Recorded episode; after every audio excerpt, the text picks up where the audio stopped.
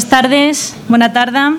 Gracias a todas y todos por asistir a este foro que organiza la revista Viento Sur y que tiene por título Cataluña versus Estado español después del 27 de septiembre.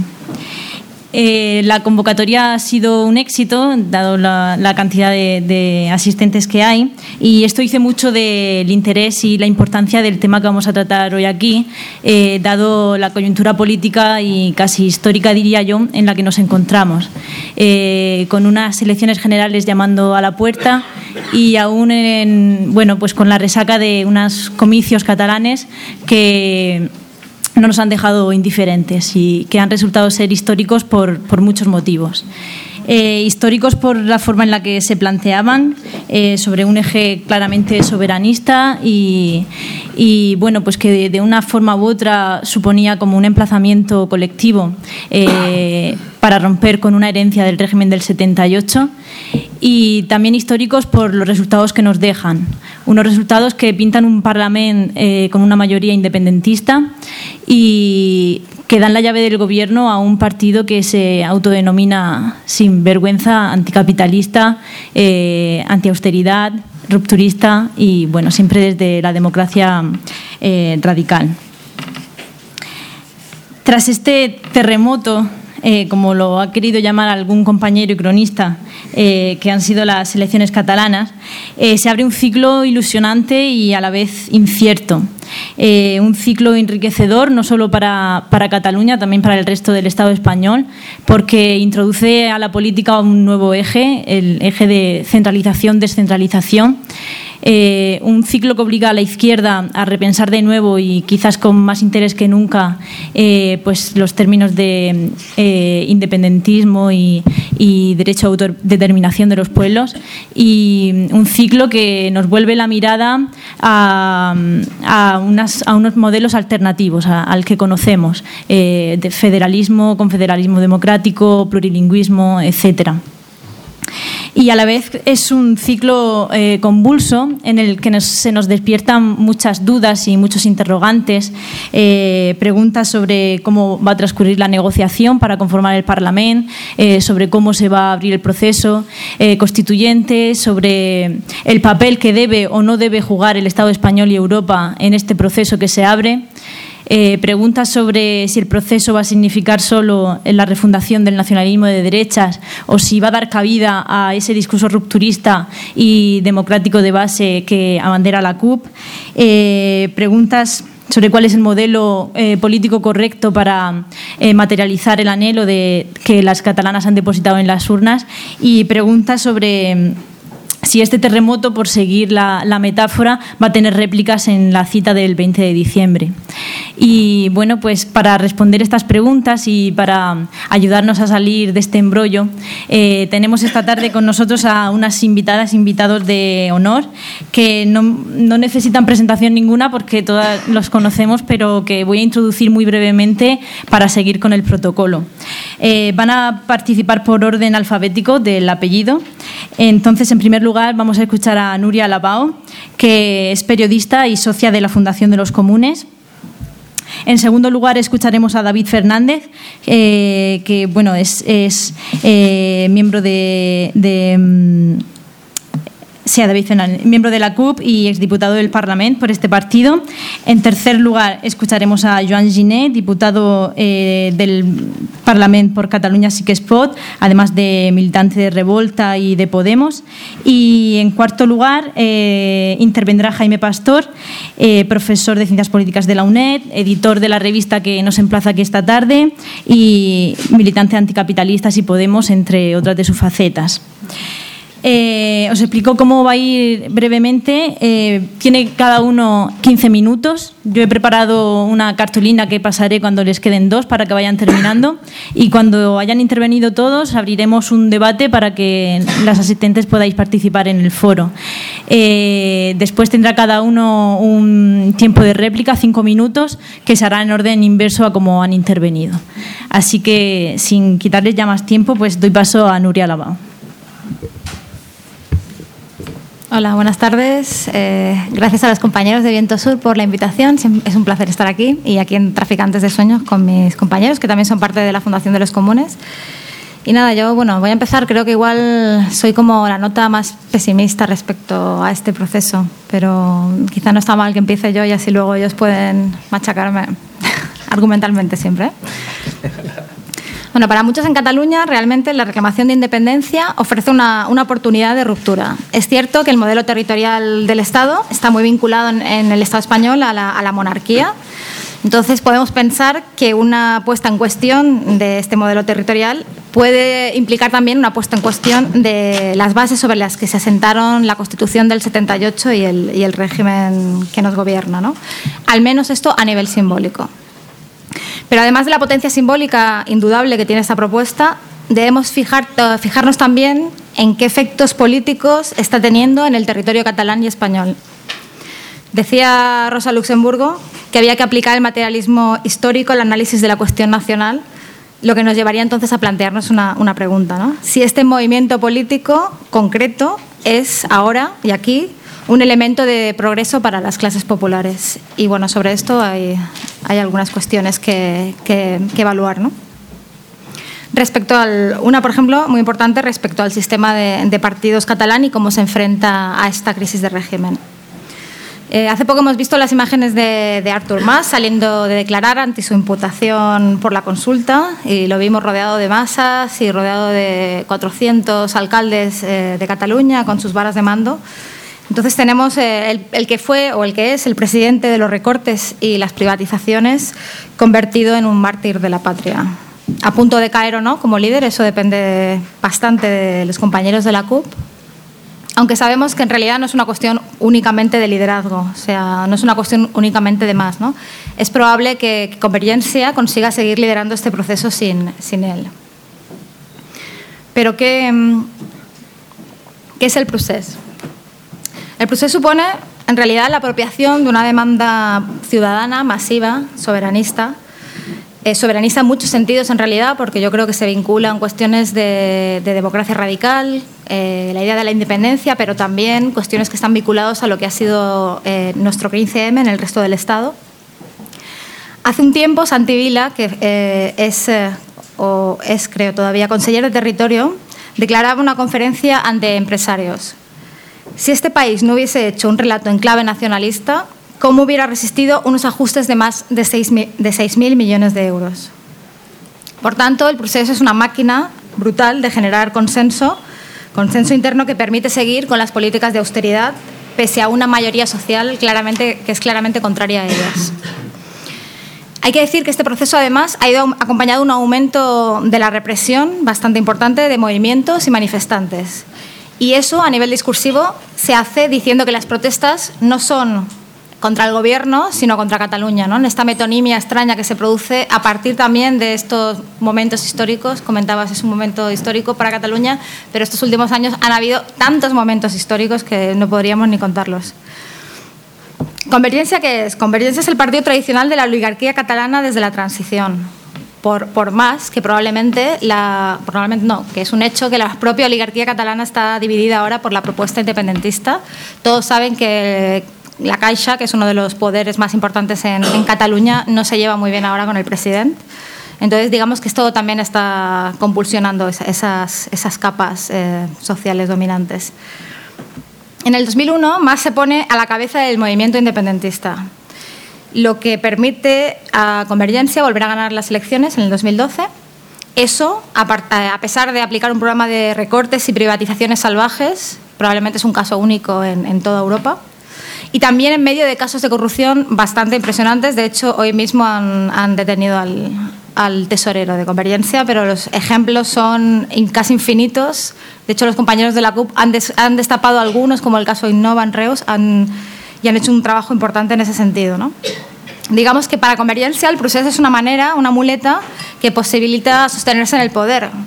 De hecho, también le ha permitido gobernar con la ayuda de, Esquerra, que es la izquierda, digamos, mayoritaria, hasta ahora era la izquierda mayoritaria independentista, ahora el papel es, la responsabilidad esa es, la de, es de la CUP.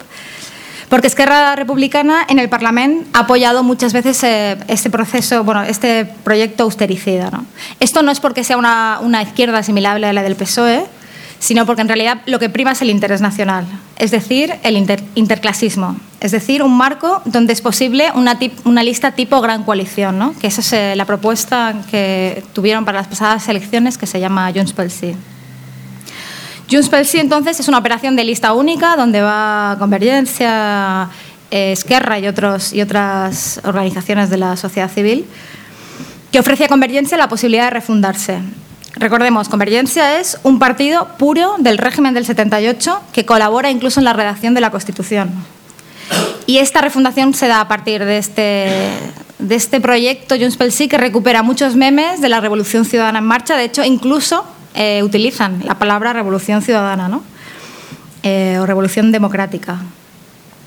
Esto es posible en Cataluña. Aquí sería imposible que Rajoy encabezase el 15M e hiciese una lista diciendo que ni es de izquierdas ni de derechas. Eh, eso realmente es imposible aquí. Pero en Cataluña es posible que la derecha austerizada, austericida diga que tiene un programa social, aunque claro, dice que tiene un programa social, pero que no lo puede aplicar, que lo aplicará cuando consigamos la independencia, porque ahora es imposible.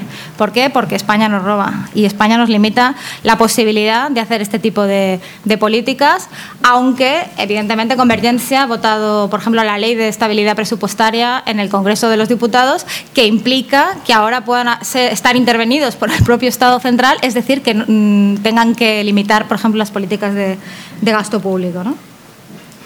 Eh, la lista Junts pel además, que es una lista que tiene una mayoría, un 60% de cargos políticos vinculados a Convergencia, incluso consejeres en activo, y otro 40% de Esquerra, y algunos supuestamente independientes que están un poco en la órbita de estos dos partidos, que son afines. Los efectos de esto han sido claros en el 27 de septiembre. ¿no? Se ha impuesto un marco plebiscitario, un marco de sí o no, donde el debate sobre economía y políticas, políticas sociales, queda a un lado frente a una única cuestión, que es esta. ¿no?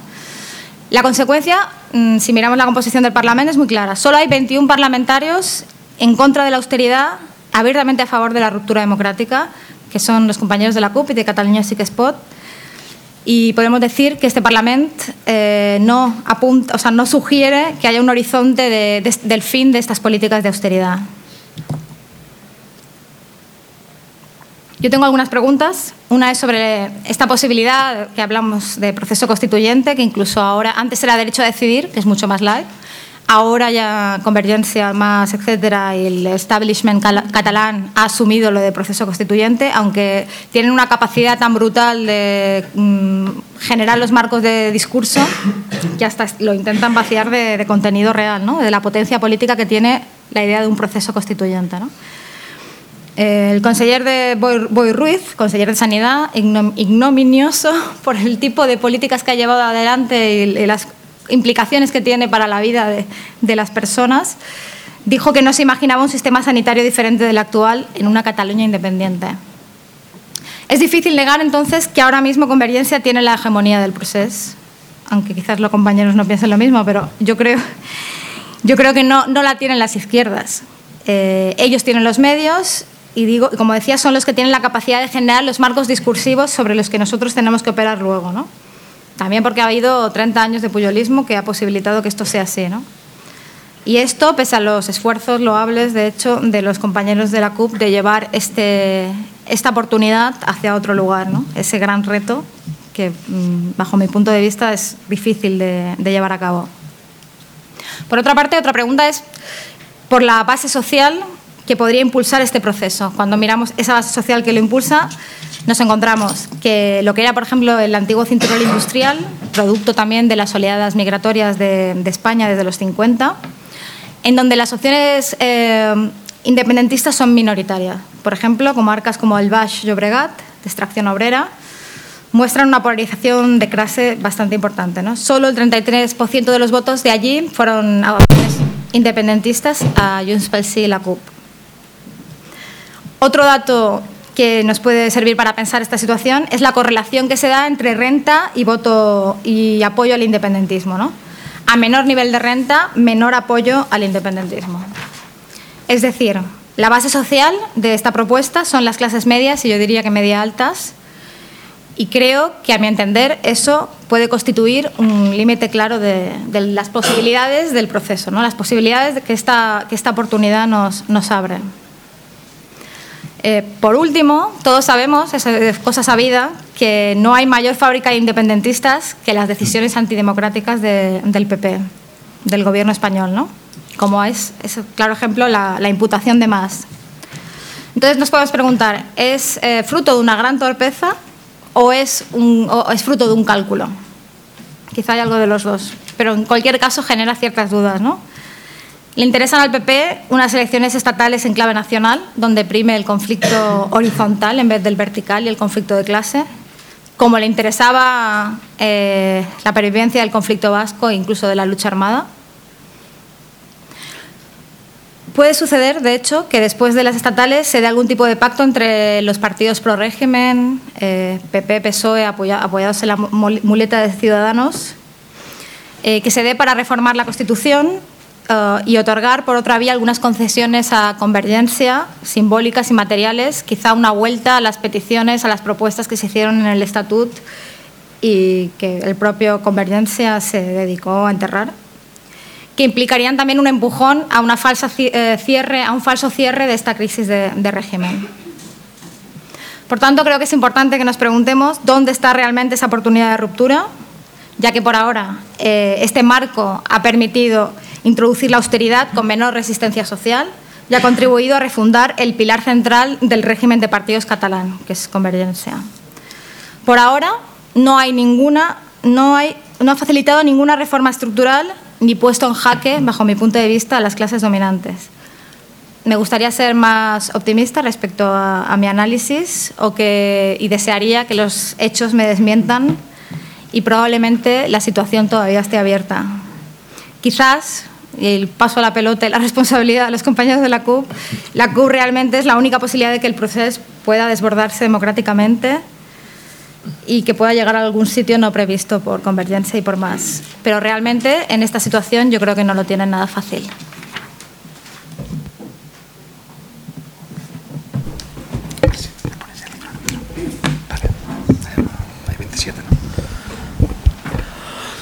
Buenas tardes. Madrid i Lavapiés i moltes gràcies per la invitació i gràcies eh, Núria y, eso y gracias y también un placer estar aquí en, en Traficantes eh, humildemente también como suscriptor de, de, base de todo lo que producen y que también nos es absolutamente práctico y útil en los barrios de Cataluña. Yo muy también muy sintéticamente eh, y para aportar algunos elementos que, que se apuntaban eh, por qué eran unas elecciones plebiscitarias o por qué al menos eh, dos fuerzas políticas eh, dijeron que eran plebiscitarias, era ante la imposibilidad de, convocar un referéndum democrático con todas las garantías, una imposibilidad obviamente bloqueada eh, de forma dura y contundente por el Estado español y era la forma sustitutoria, anómala, excepcional, hay que reconocerlo, pero una excepcionalidad a la que nos evocaba el, el Estado español y tenía para algunos carácter plebiscitario, para la CUP carácter plebiscitario y constituyente, porque no solo era el debatir el futuro estatus jurídico de Cataluña, sino que modelo social queríamos, eh, queríamos eh, construir. Eh, los resultados son los que son, a pesar de las lecturas torticeras, la victoria, una de las claves, que es la soberanista, autodeterminista, independentista, es obvia. Nunca en Cataluña ha habido dos millones de votos independentistas ni un parlamento con mayoría absoluta de diputados independentistas, eso es obvio. El plebiscito Es que siempre me pasa, hablo de la voz, disculpad, con tanto Fernández suelto, mis cuerdas vocales tienden a la clandestinidad. Em, la lectura es, y la CUP lo dijo, no habíamos ganado como queríamos, ¿no? un 48% a favor de la independencia, un 39% en contra y cogiendo sus propias palabras, eh, un 11% que no quería que se les contara en ninguno de los dos parámetros. Eso, un esquema plebiscitario, nosotros no hacemos esa lectura, pero en un esquema plebiscitario sería 55-45 respecto de los que sí se posicionaron, con un 11% que podríamos considerar eh, abstención. Pero igualmente nosotros somos leales a lo que decimos, no se ganaron como queríamos, si se hubiera ganado con un 50% amplio, hubiéramos tirado, hubiéramos propuesto ¿no? que esto se precipitara de otra forma y por tanto eh, cambia. Es verdad también, como decía Nuria, yo solo comparto, que si hay, y lo comparto creo que un poquito más, ¿no? con más intensidad, que donde hay realmente una brecha de régimen respecto a las hipotecas y los fraudes del 78 es en Cataluña que la autodeterminación de los pueblos se quedó ahí colgada eh, en el tintero, formaba parte de las reivindicaciones de toda la oposición antifranquista y para variar desapareció eh, del mapa. después es verdad que el ciclo movilizador, yo creo que hay que empezar a diferenciar para no caer en las, en las metonimias y en las metamorfosis de siempre. Ni Pujol era Cataluña, ni más es el proceso. Este proceso empezó, la primera movilización soberanista, en clave soberanista, es de 2006 y es una movilización de 350.000 personas por, Renfe, por las cercanías de Renfe, por unos servicios públicos eh, ferroviarios absolutamente mm, degradados. hoy, obviamente, por gobiernos de, diferente, de diferente eh, signo. Y desde entonces ha habido un proceso de movilización popular con una primera consulta desobediente por la independencia simbólica en Arenys de Munt, iniciativa de la CUP, que replican en 555 consultas en 555 municipios en Cataluña, que tiene 900 municipios, ¿no?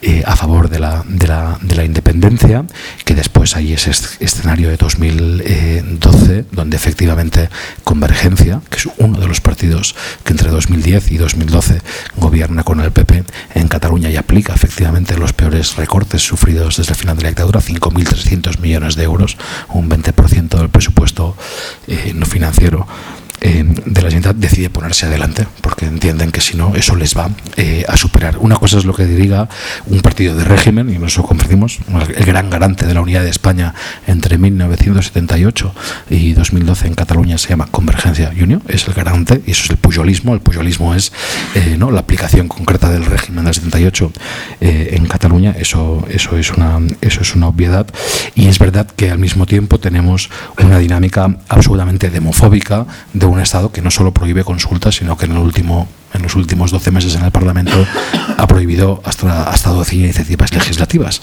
El decreto de pobreza energética que era muy misérrimo, hay que decirlo, el depósito sobre impuestos, eh, sobre el impuesto sobre depósitos bancarios, eh, la prohibición de prohibir el, el, fracking, etcétera, etcétera. Una cultura profundamente demofóbica, de nacionalismo de Estado, que yo creo que recuerda que la cuestión o las cuestiones nacionales van mucho más allá eh, de una coyuntura, sino que es un eh, problema estructural del espacio del Estado español, de la falta de reconocimiento a lo plurilingüístico, a lo pluricultural y a lo plurinacional.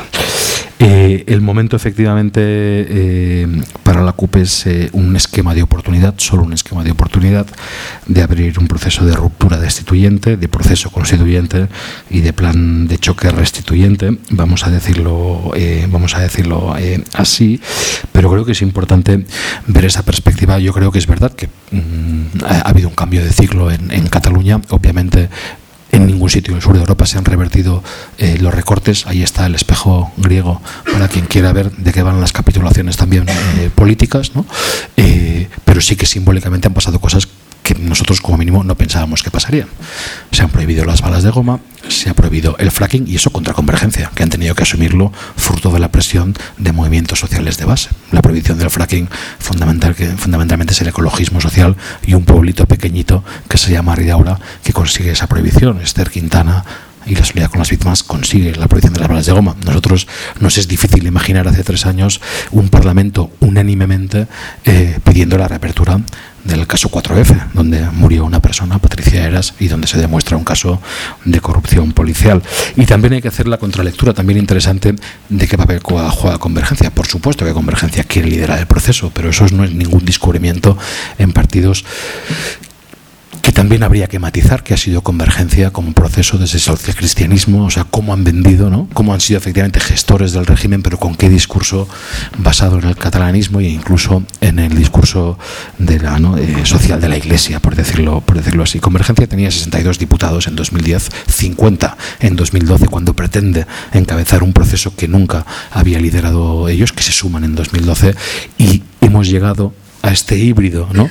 Donde de Junts pel sí, porque a Convergencia las encuestas le daban 30-35 diputados, es decir, pérdida de hegemonía, eh, yo diría que, no diría que absoluta, pero bastante sustanciosa de lo que ha significado Convergencia, afectado obviamente no solo por ser la cara de los recortes, sino por esa metástasis también de la corrupción, que es la misma corrupción del régimen del 78, aplicada en este caso al sistema catalán de poder, es decir, la sociovergencia, sea el caso Palau, sea el caso Mercuri, sea Caixa Cataluña, que es donde la CUP eh, efectivamente operan los tres como acusación eh, popular. Para nosotros el proceso catalán es un proceso en sí mismo democrático, democratizante y democratizador. Se ha llevado ya el pujolismo por delante. Eh, no hay sentencia, es verdad. No hay eh, lo que quisiéramos, que es eh, reconocimiento, reparación y garantías de no repetición, pero sí que hay la peor condena en sentido griego. El, el ostracismo, el pujolismo ya está hoy en la papelera de la historia. Es verdad que Cataluña hoy es una sociedad profundamente desigual, 20% de paro, 50% de paro juvenil, 250.000 personas que han migrado en los últimos cuatro años, en récord en eh, y desahucios eh, y, hipotecarios, unos índices de Gini de desigualdad que han ido creciendo en todos los ámbitos, en el trabajo, un 12% de pobreza eh, asalariada, en la, en la, mercantilización de los servicios, de los servicios públicos, pero eh, eso, ese proceso que, se, que nació en la calle de la movilización popular, de la conciencia compartida, eh, concreta o difusa, de que la independencia era la recuperación de la soberanía política eh, y económica y popular, y yo no creo que tampoco lo protagonicen en las clases medias altas. No creo que en Cataluña las clases medias altas sean dos millones de personas. No me consta en la estructura de clase, ni me consta que la oligarquía catalana sean dos millones de personas. Dos millones de personas en una sociedad política de cinco millones de personas con derecho a voto, me parece que es, que es algo más. Es verdad que el carril central son unas clases medias empobrecidas, seguramente, con una participación relativa de las clases populares según eh, las zonas y yo también quiero desmitificar la confrontación. no, no, no veo que la disgregación de voto es una sociedad plural y compleja, por supuesto, pero no veo ninguna guetización del voto en función de que en un sitio voten 100% independencia, que puede pasar en algunas comarcas de Cataluña, pero que otras sea el 0% eh, la, la, independencia.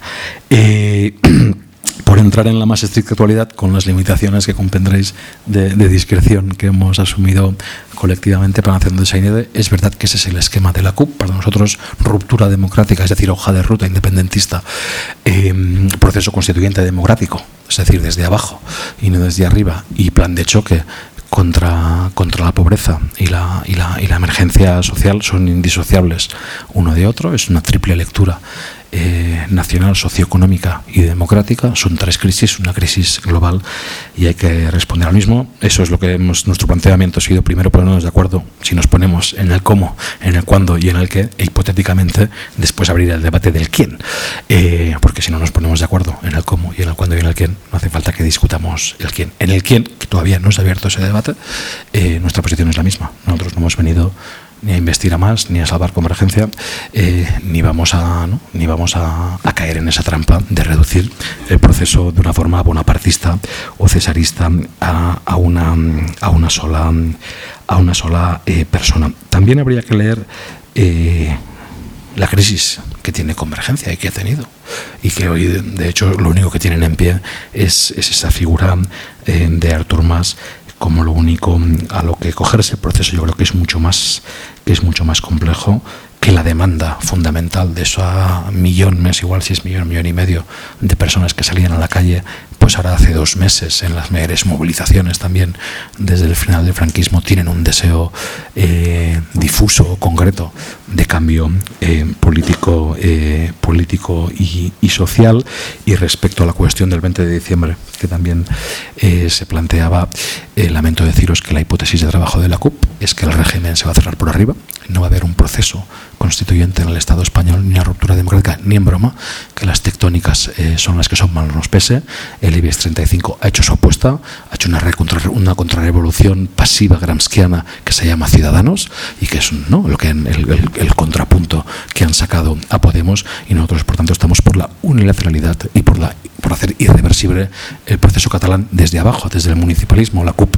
La CUP, más que más que 10 diputados eh, ahora coyunturales, es un movimiento municipalista que tiene casi, 20, casi 30 años, 10 en la etapa actual, por decirlo así, que son 150 asambleas locales, 400 concejales, es la cuarta fuerza eh, municipal. Ahí sí que estamos, no diré que cambiando las cosas, pero sí revirtiendo los abusos eh, de poder y haciendo un dique de contención y de autodefensa social y democrática y por tanto la CUP no me voy a anticipar porque lo discute en asamblea el 31 de octubre, pero no nos vamos a presentar a las elecciones y vamos a hacer un llamamiento activo a la, abstención activa. Nosotros eh, eh, también por una, por una coherencia y consecuencia independentista, nosotros queremos salir de un Estado, pero sí que pensamos también como reflexión que son los procesos, precisamente ese proceso eh, catalán, el que puede abrir una, brecha en el Estado español por su potencial democrático y no y no, y no, y no a la inversa. Y por tanto también pensamos que, que, el Estado español, cualquiera de sus gestores, asuma un hipotético referéndum de determinación en Cataluña eh, tipo británico-escocés, que es lo que quisiéramos eh, nosotros, eso no va a pasar, porque cualquier fuerza que asuma eso es tanto como asumir la posibilidad ¿no? de que Cataluña recupere en el esquema de la CUP su soberanía política, porque nadie, nadie debería negarse a la libertad política catalana. Eso es lo que decimos nosotros, que el futuro de Cataluña lo tiene que decir su gente y nadie más. Entonces no reconocemos autoridad a nadie más para decir sobre nosotros, ni al Estado español, ni a nuestras élites catalanas, que las tenemos, aquellos 400 de siempre que decía Félix Millet, ni obviamente eh, a la Troika. Con esa singularidad también es verdad que hay que decirlo con toda modestia en el tablero político catalán de que tengamos una fuerza o la CUP como espacio político más que como partido eh, se defina abiertamente anticapitalista, eh, abiertamente contrario ¿no? a esta Unión Europea, enfrentado a la Troika y a la tiranía de los mercados financieros. Nosotros también un minuto. También os lo digo con toda honestidad eh, desde la CUP, no estamos en un momento prerevolucionario. Estamos en un paisaje devastado por la crisis, estamos en un paisaje devastado también por las izquierdas, porque esto también es la crisis de las izquierdas y estamos en plena fase de reconstrucción eh, democrática. Esto no es la Revolución Francesa, esto es el final del Imperio Romano, más bien. Y todos sabéis que venía después del Imperio Romano una larga decadencia. Por tanto, la CUP, que intenta mantener un pulso permanente, una pulsión de interrelación permanente con los movimientos sociales, también hay que recordar que las redes comunitarias, los movimientos sociales también siguen igual de frágiles y de, y de, y de, y de debilitados y que por tanto nuestra esperanza no está depositada ni en un parlamento ni en unas negociaciones. Siempre hemos dicho que el motor era, era la gente y en esa confianza de ruptura democrática, de proceso constituyente y de plan de choque contra la desigualdad de pobreza, lo que confiamos es en la capacidad y en el potencial democrático de la gente. Eso sí, eh, ya nada será, será, será como antes. Esto es un punto de inflexión o, de, o de no retorno en un contexto de crisis y los contextos de crisis, como sabéis, son inciertos e indeterminados. O avanzamos o retrocedemos o entramos a una especie de colapso y de bucle que se puede reproducir unos cuantos eh, años unos cuantos años más. Y es interesante el análisis de clase. Con esto acabo compartiendo con, con Nuria que es verdad los principales poderes económicos en Cataluña esto es eh, ¿no? la Caixa o Fomento Nacional del Trabajo son eh, procesos son espacios abiertamente opuestos a la independencia de Cataluña. Os lo recuerdo de otra manera. En campaña electoral entró la gran banca la iglesia el ejército y las cúpulas de la burocracia sindical a decir que estaban en contra del proceso. Si las cúpulas del sindicalismo de concertación, si la gran patronal, si la banca, si el ejército, si la iglesia están en contra, tiene que ser bueno.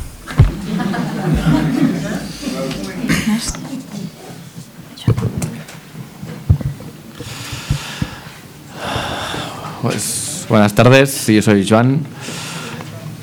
Estoy un poquito cansado, que me toca viajar mucho últimamente. Esto bueno, vamos yo voy a llevo un esquema un poquito diferente a los compañeros sobre cómo afrontarlo. Primero dos como dos eh, kits importantes. Yo coincido con David que no estamos en un momento en un momento prerevolucionario y que el, y que realmente el, ahora mismo y eso el significado de eso es que el tejido social, al menos catalán, eh, está débil en este caso. Y voy a coincidir que quizá el tejido social más fuerte que hay ahora mismo en Cataluña, man que nos pese, es el, es el movimiento soberanista y eso pues de entender y de comprender y mirar desde el respeto siempre desde la distancia. Y otro kit eh, importante, yo creo en esto, es de entender que es que Cataluña no es España. ¿no? El nivel políticamente. Eso aquí en esta sala puede parecer algo muy obvio, ¿eh? pero políticamente somos otro país. Y me, gusta mucho hacer comparativas políticas entre uno y otro. Incluso los compis que hemos estado intentando construir Podemos ahí en Cataluña, telita, ¿eh? Es complicado el tema. ¿eh? Entonces, nada, con eso empiezo con. Voy a hacer una. una al final, si os fijáis, los compañeros intentan eh, entrar en un análisis de lo que ha pasado, de lo que es el movimiento, y cada uno le pone énfasis a lo que más le gusta. Por lo tanto, permítanme hacer un poco lo mismo. Vamos a hacer un análisis eh, de qué es el movimiento soberanista muy rápido. Eh, hay que entender que el movimiento soberanista, o, y hablo de soberanista y no independentista, es un movimiento que, que, viene de largo, es un movimiento que ha sido minoría mucho tiempo y que no ha interesado a, a, las élites políticas, ha tenido las élites políticas en contra suyo.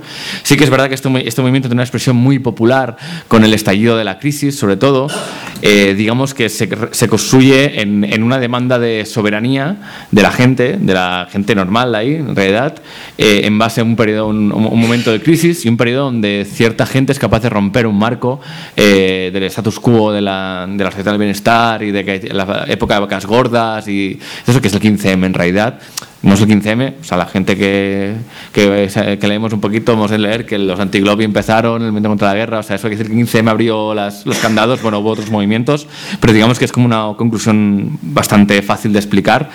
Y a partir de ahí es cuando realmente este movimiento se vuelve popular. Y, y cuando digo popular, lo digo en, todos sus, en todas sus palabras en todos sus, sus, vocales.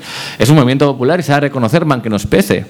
Y ahí hay, es cuando hay una derrota. Yo creo que hay una. Ahí la, la izquierda independentista comete un error con el 15 que es no saber trabajar con él, que lo hizo, ¿eh? pero no saber, sobre todo, eh, eh, hacer entender esta demanda de soberanía a esa gente que rompía el, que rompíamos todas el, el marco que hay, pero eh, y, a la vez se creaba un movimiento popular casi casi paralelo, eh, masivo, que no se ha visto nunca en Cataluña ni en Europa, eh, que yo diría, que es el que transforma es un, núcleo, un núcleo social muy mayoritario en, agentes políticos activos, gente que es capaz de movilizarse políticamente, de construir la Asamblea Nacional Catalana, por ejemplo, o, y, bueno, y de crear superestructuras a eso. Mm, no es una oda a esto, o sea, en este tipo de estructuras que se crean, si hay gente liberal, hay gente facha, hay, hay, gente de izquierdas, hay gente que va simplemente por una demanda de soberanía. Y, al final la política lo que es una superestructura de la organización social y esta superestructura lo que hace es eh, muchas veces canalizar este movimiento hacia sitios donde no nos gustaría, pero porque este movimiento no, digamos que lo, lo, lo un capitán que no nos gusta, no hemos de quizás saltar del barco, ¿no? Es tan rápidamente, sino hemos de empezar a analizar y guardar un poco de respeto y distancia a, lo que está pasando. Eh, este movimiento eh, lleva su una, lleva la demanda, crece cuando tiene una demanda democrática, que es una demanda de autodeterminación, una demanda de soberanía, y decrece cuando se vuelve una demanda más puramente nacionalista o, o patriota de, en sí misma, autorreferencial. Entonces, hemos de entender que, que, que este movimiento, cuando realmente eh, si crece por una demanda de autodeterminación y de soberanía, mm, es una demanda que creo que es legítima y que, y que no, no podemos comparar el movimiento del sí no como dos bloques eh, que defienden cosas diferentes y que están ahí enfrentados en Cataluña y uno es el 40 y el otro el tal, sino aquí hay una lucha entre una gente que defiende una demanda legítima, que es la demanda de la soberanía, y el inmovilismo. Sí, claro, porque yo creo que si hacemos una encuesta en Cataluña, le decimos si queremos que algo cambie, la mayoría cree que cambie las cosas, porque lo están, pasando mal. Nada, y así nos encontramos, más cronológicamente, llegamos a unas elecciones eh, post un referéndum, que fue un ejercicio democrático, fue una tradición de, de, las, de las clases dominantes catalanas al pueblo catalán, desde mi punto de vista, porque eso no fue un referéndum ni fue nada. O sea, digamos que el señor Mas lo que hizo es tirar para atrás, echar el freno de mano y no, digamos, eh, desobedecer activamente a eso, pero bueno, mucha gente se lo creyó Muchos fuimos a votar y no sé lo que voté, pero digamos que, fuimos a votar con ilusión ese día y para nosotros sí que era un, un, voto de desobediencia y eso lo, lo vivió muchísima gente, estamos hablando de dos millones de personas digamos que ahí nos encontramos con una especie de, de elecciones que, que ahí la lucha si es un plebiscito o no es un plebiscito. Mira, pues yo en su, momento no defendí que fuera un plebiscito eh, cuando nos encontramos esas elecciones eh, y, yo creo que, la, que no, no he de discutirme con nadie. O sea, ahora mismo no, no hay ni un no ni un sí, seguimos con lo mismo de antes y, y a la gente y, seguirá gobernando un gobierno en el que se cree. Eh, elegimos unos diputados y lo que sí está claro es que el movimiento nacional fue un movimiento transversal, o sea, estaba, era transversal transversal en toda su ideología en esas elecciones y, algunos intentamos jugar un papel eh, quizá un poquito diferente. ¿Cómo se conforman las opciones políticas en esas elecciones?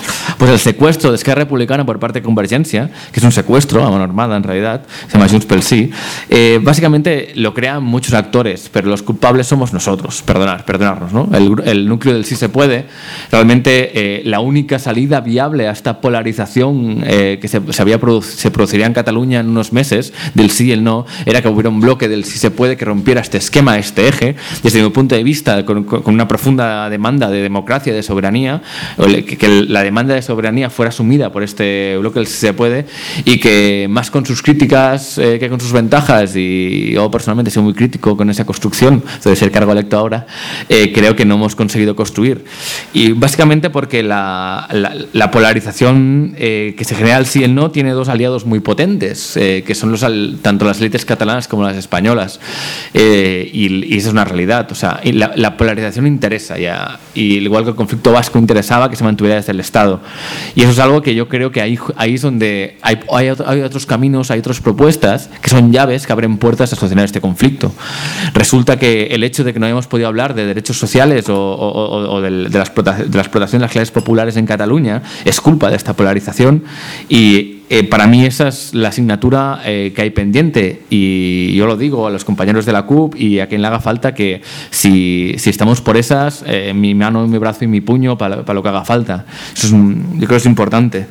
Pues 27S nos encontramos un análisis electoral de resultados que bueno dejan un poco de incertidumbre. Ninguna eh, en Cataluña tenemos una palabra que se llama atzucac que es callejón sin salida que es un callejón sin salida en realidad. Y sinceramente a mí no acaba de preocupar mucho eh, el, devenir de, este nuevo gobierno sino que lo que veo es que es un este conflicto pase lo que pase eh, si no se rompe un marco determinado no va a tener salida y, lo, digo claramente. Entonces, no estoy, digamos que estoy bastante en contra de algo que ha dicho Nuria antes, así para polemizar, así luego me contesta, que es que la única esperanza de que el movimiento soberanista se democratice es la CUP. los compañeros de la CUP son compañeros de viaje y están haciendo una gran faena. El papel que tienen que jugar ellos, sobre todo, es el de, el, de la lucha de la hegemonía delante de este, de este, movimiento soberanista. Están lejos de conseguirlo, pero la mica mica sompla la pica, que significa que vamos lentos, pero vamos lejos, ¿no? Y en, su filosofía, que es respetable, ahí siguen andando. Pero faltan más actores. Realmente, cuando la Nuria hablaba de, de, esas clases populares, yo soy de Cornellá, del Valle Obregat, esas clases populares que, que, han votado no a la independencia y, y realmente yo no acabo de estar de acuerdo. Hemos perdido una batalla donde muchísima gente, si vemos el resultado de las municipales y muchísima gente, si, si construimos ahora un proyecto para las estatales, veremos que hay, muchas de estas clases populares, por ejemplo en Cornellá, que es un paradigma de, estas comarcas obreras, que sí que defienden unas posturas eh, de soberanía y, de recuperación de derechos fundamentales. El, una, gente que no se siente más interpelada eh, por el, el anticonvergencia, el antimás, eh, que, que, que en sí por un movimiento eh, conservador, inmovilista de, de, las clases dominantes españolas. Y eso es una realidad. Y yo creo, y haciendo igual que los compañeros de la CUMBA tienen críticas hacia nuestras posturas, yo creo que la crítica más fuerte que podemos darle es que, es que digamos, no, se está interpelando a esa gente. No digo que no quieran, digo que no se está interpelando fuertemente a esta gente. Y básicamente que la solución o la salida a, este conflicto de las clases populares eh, catalanas es que esa gente participe esta gente participe de, estas demandas y, bajo, bueno, cambiando las fórmulas de interpelación a esta gente. No puede ser que vendamos un proyecto político de, o, sea, tenemos que defender unas posturas políticas y se tiene que defender la gente que, que, defiende la independencia de Cataluña como un proceso revolucionario, un proceso de cambio, se han de defender, pero también hemos de construir elementos de interpelación a estas clases populares que en su momento, hablando castellano, cuando acaban de llegar en los años 70, defendían la libertad autonomía de, Cataluña hablando en castellano y lo siguen haciendo hoy en día. Hemos de recuperar ese, ese, espíritu y somos conscientes, ¿eh? y yo creo que es, y, es algo muy a remarcar, el, el Cataluña Sí que Spot ha cometido el error muy, muy heavy de españolizar una campaña por, por, su parte y nos ha costado caro y aquí estamos. Y creo que es momento de, de, cambiar y ciertas voces críticas que estamos elaborando, pues repensando ¿no? el, nuestro ser, que, tiramos un poco hacia allá, ¿no? hacia, ostras, pues al final hemos de reconvertir esta, esta demanda una demanda de soberanía, en una demanda de proceso constituyente y hemos de, de saber romper el marco y este marco está en, en robarle a la nueva derecha en el régimen, se llame O se llame PSC en realidad, que juega un papel muy similar en Cataluña, el, el, la, la, hegemonía en, este, en, estas clases. Y yo cuando, ya para con, ir concluyendo un poco y dando un poco de, de respuesta a cómo interpelamos a, a, esta gente, a cómo la señora Pepi, que está cada día en el bar de, de la esquina de mi casa, eh, que es anti-MA y ella quiere seguir siendo en España, es capaz de colaborar en un movimiento de soberanía ciudadana, que ese es el objetivo eh, pues hemos hacernos varias preguntas. Eh, yo creo que el, la, la, pregunta que, que, hacemos aquí de si seremos capaces de hegemonizar el movimiento independentista a la izquierda es súper importante. Yo creo que hay otra pregunta más importante, si seremos capaces de recuperar todas esas clases populares eh, hacia a, a, que fuera de las fauces de esta, de, de esta derecha eh, y de, y, de, este régimen, porque al final lo que hacen, eh, lo, lo, que hacen estas propuestas políticas o lo que hacen la, la clase trabajadora cornellá básicamente cuando vota a, a PSOE a Ciutadans como primeras fuerzas políticas es apuntalar un régimen y, y hemos, hemos, de construir elementos de cambio en eso. Para ello, eh, pocas premisas en realidad. ¿eh? O sea, yo creo que el, eh, hemos de romper el marco y hemos de saber situarnos en, un marco político catalán muy diferente. Yo repito, Cataluña no es España en esto. Defender en, sí, el proceso constituyente es defender una constitución catalana y la hegemonía o, la demascaración de esta gente se va a hacer cuando estemos elaborando este, esta constitución catalana. Y sí, eh, pues muchos estamos, digamos que queremos abrir un proceso, queremos que el proceso siga para adelante y queremos que este proceso se hable de todo, se hable del modelo sanitario que queremos, del, del, del modelo de vida, se hable de los derechos fundamentales de las personas y ahí es donde hemos de dar batalla y espero que los, con los compañeros de la CUP y con más gente eh, tengamos eh, brazo, mano y puño para lo que haga falta. Básicamente es eso. Y, y, cuando, y, era una crítica que me autohago y nos autohacemos y, y, y yo creo que incluso a, Podemos mismo. ¿eh? Eh, no se puede hablar de soberanía si no se habla claramente de que Cataluña tiene, tiene, que tener la plena soberanía para decidir su futuro. Y es un procedimiento político que no hemos escuchado y que incluso nuestro programa no lleva. Sí, claro. En nuestro programa se habla de referéndums pactados con el Estado. Nosotros creemos que si hemos de hablar a la gente de soberanía, si la señora Pepe ha de entender qué es la soberanía, la soberanía es, que, uno ha de decidir por sí mismo y el pueblo catalán tiene que decidir por sí mismo su futuro, unilateralmente de lo que diga el gobierno de España o no. Obviamente estaremos, sería lo mejor que hubiera un, un gobierno de España que fuera sensible con este tema, que entendiera que el modelo de Estado-Nación está obsoleto, está equivocado y lo que hemos de hacer es que la gente decida. Pero si esto no es así, los catalanes hemos de tirar para adelante.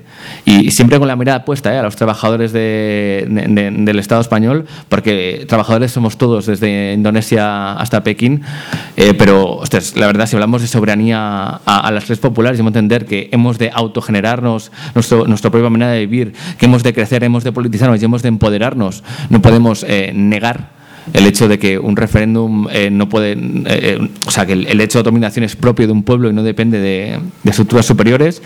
Y por último, y acabando ya, que me han pasado los dos minutos hace un rato, yo creo que al final el movimiento independentista es una mala formulación.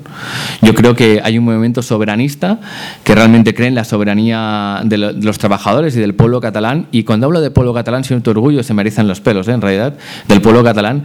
Y que, y que los, el, el, movimiento independentista está muy bienvenido a, esta, a este tipo de movimiento, pero todos los que crean que hemos de seguir dentro del Estado para cambiarlo, aunque años y años seguir luchando, también son bienvenidos.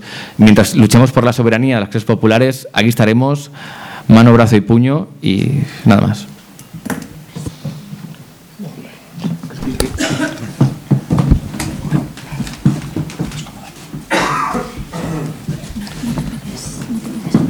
¿Cómo?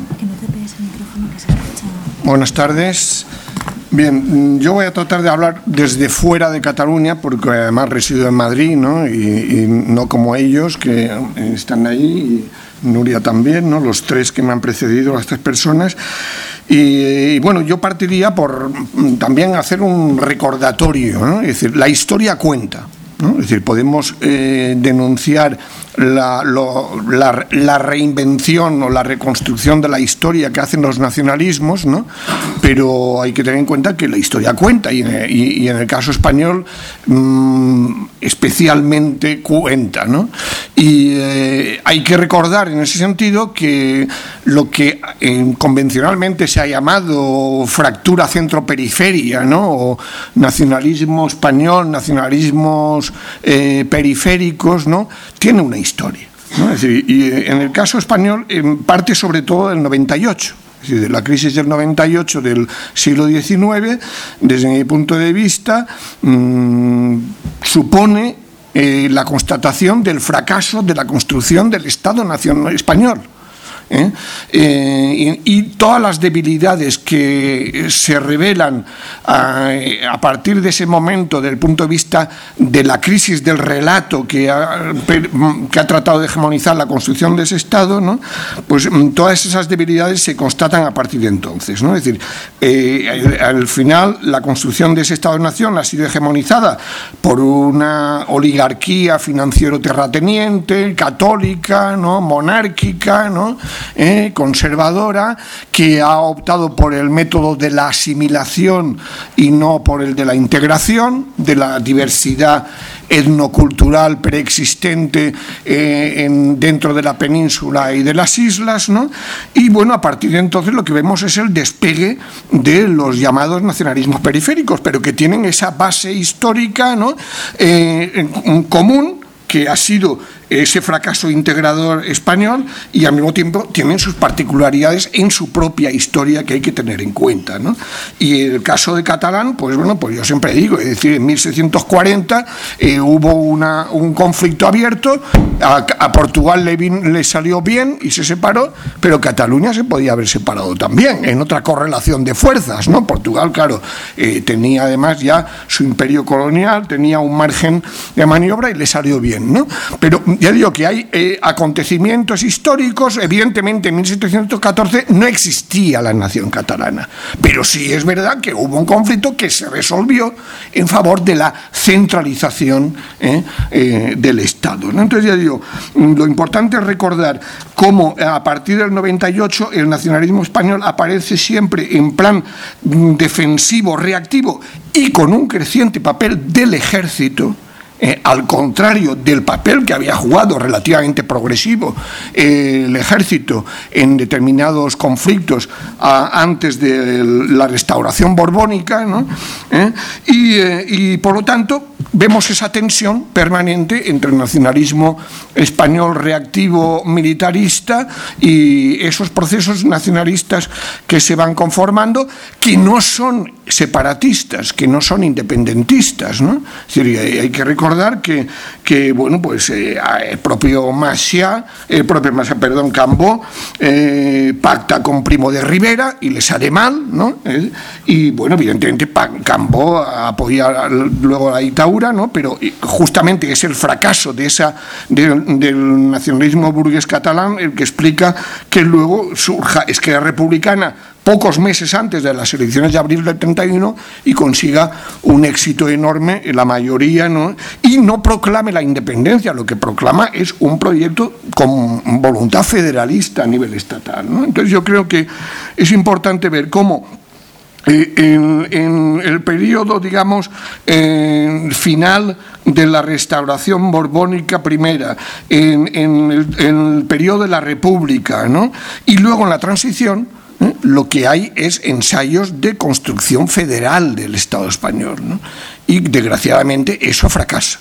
Yo en un artículo reciente recordaba eh, reflexiones de Luis Jiménez de Asúa, el padre del concepto, bueno, aunque no venía de él, eh, lo cogió de un pensador alemán, de un constitucionalista alemán, de Estado integral, ¿no? pues no reconocía en el exilio, 1946, pensando que a lo mejor los vencedores del, del, nazismo iban a echar una mano contra la dictadura franquista, ¿no? y de, bueno, pues si realmente avanzamos a un proyecto de tercera república, habrá que respetar que catalanes y vascos y gallegos eh, puedan decidir cómo relacionarse y si quieren independencia, pues respetarla.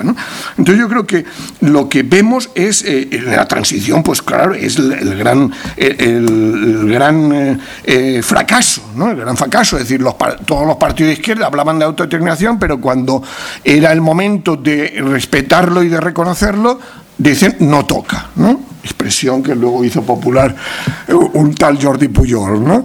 Eh, ahora no toca.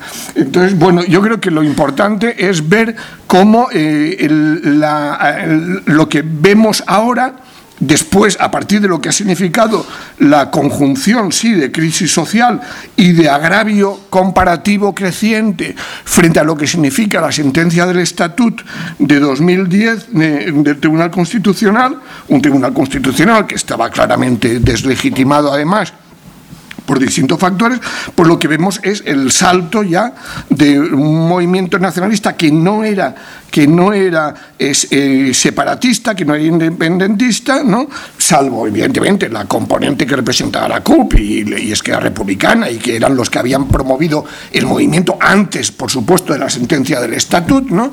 Eh, entonces, bueno, lo que vemos es, un salto eh, hacia el independentismo de una población que ahora ha llegado al 48%. Entonces yo creo que, que desde fuera de Cataluña lo que hay que plantearse sobre todo es eso. Es decir, y mm, primero, que esto es una grieta profunda en el régimen del 78.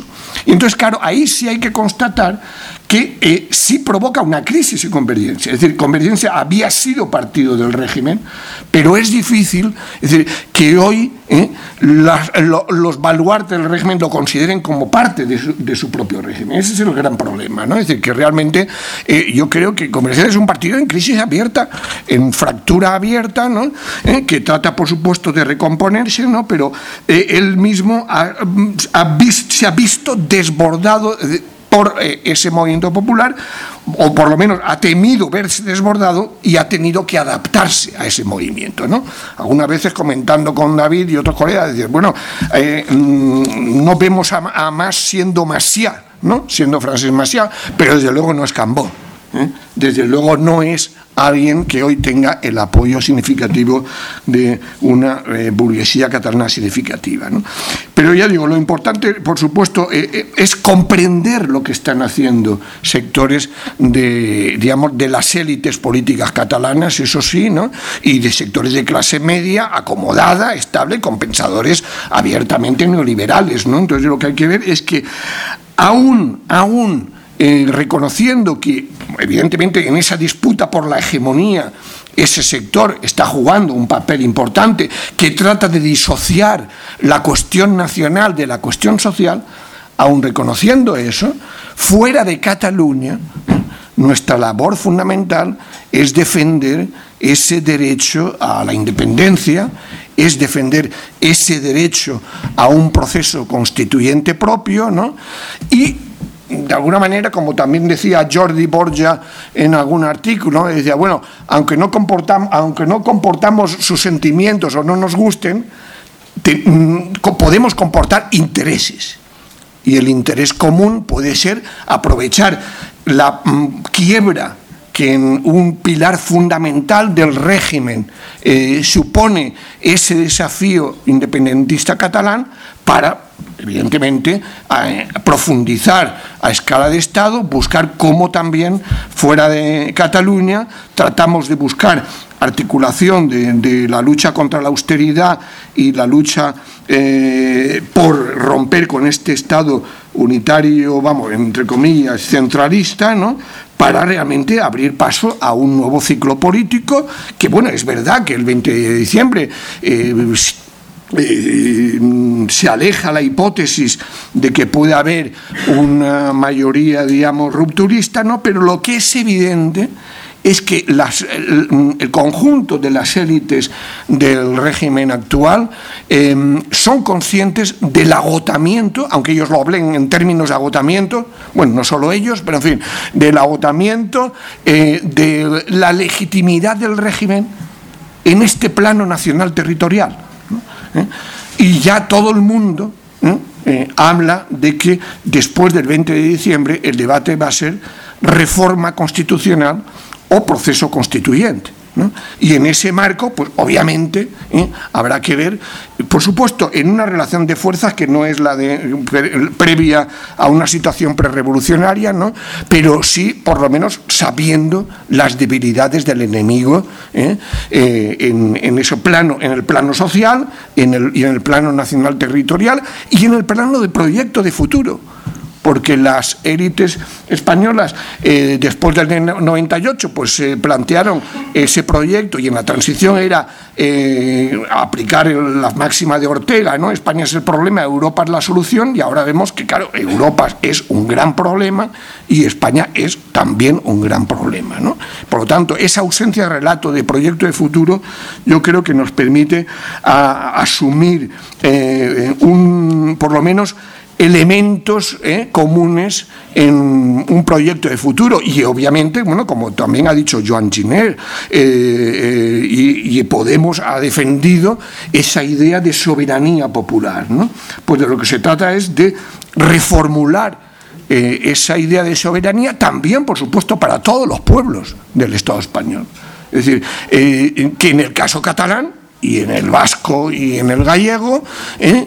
Eh, supondrá, por supuesto, sobre los pueblos también sobre cómo relacionarse eh, con, los otros pueblos del Estado español. Entonces yo creo que ahí es donde está digamos, la posibilidad de tender puentes entre el desafío catalán eh, y, un ritmo más lento que llevamos en el resto del Estado en lo que es la confrontación con este régimen, ya digo, y, y por supuesto apoyar a quienes dentro de Cataluña se esfuerzan por disputar la hegemonía a esas fuerzas eh, de derechas, a esas fuerzas, eh, bueno, que subalternas de la derecha, como tiende a ser, eh, desgraciadamente, o puede llegar a serlo, es que era republicana, ¿no?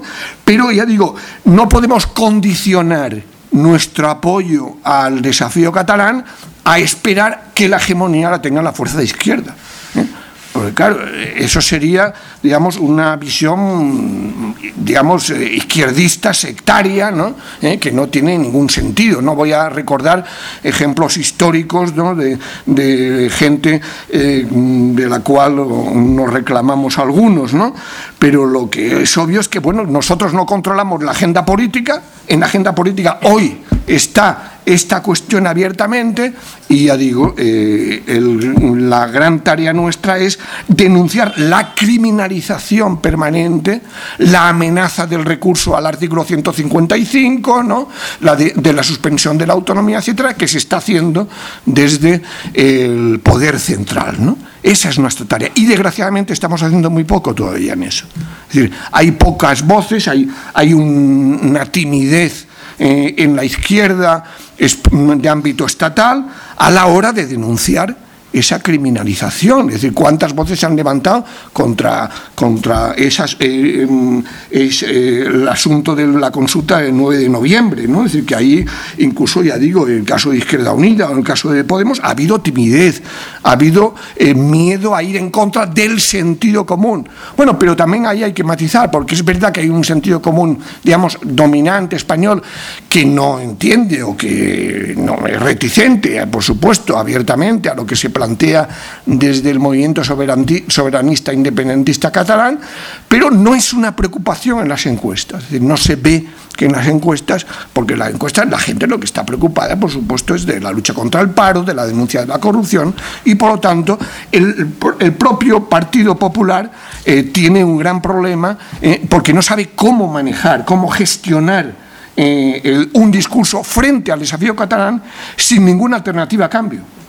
¿Eh? Porque claro, ahora nos encontramos con, que por lo menos Ciudadanos habla de reformar España, ¿Eh? Eh, que ya sabemos que reformarían estos, ¿no? que la educación y la sanidad fuera del Estado central, que, en fin, cosas de estas que de luego no resolverían nada, sino que empeoría, empeorarían, aunque fuera con una imagen light de una nueva generación. ¿no? Entonces, bueno, yo creo que, claro, estamos viendo hasta Javier Pérez Rollo, ¿no? Es decir, eh, últimamente un libro mm, que, bueno, vuelve a constatar que el problema es que para resolver la cuestión catalana, para, poder ofrecer algo ¿eh? alternativo a ese desafío independentista, habría que abrir un proceso constituyente, porque esta constitución es abiertamente antifederal. ¿no? ¿Eh? Entonces, bueno, ahí está, ya digo, yo creo que, no me voy a extender más, ¿no? pero yo creo que, que sea cual sea el desenlace del 20 de diciembre, eh, es muy probable que entremos en un periodo de inestabilidad política en el cual seguirá estando eh, como uno de los temas clave en la agenda política la cuestión catalana y, por lo tanto, tendremos también que, digamos, acostumbrarnos a, hablar de plurinacionalidad, pero no en un sentido light, no en un sentido de nación con mayúscula y naciones con minúscula, ¿no? sino realmente de diversidad de naciones ¿no? y de la posibilidad en el futuro de apostar por un pacto entre pueblos, por un nuevo tipo de eh, federalismo, de confederación, pero que sea un pacto entre iguales como decía Joan, ¿no? pues eh, Cataluña no es España y eso eh, significa que hay que cambiar el chip ¿eh? dominante en la cultura política en la cual nos hemos socializado un buen número de generaciones. Gracias. vale, pues así cerramos el primer turno de intervenciones y abrimos ahora el turno para, para, el público. No sé si entiendo que este micrófono es el que tenemos que ir pasando. Sí.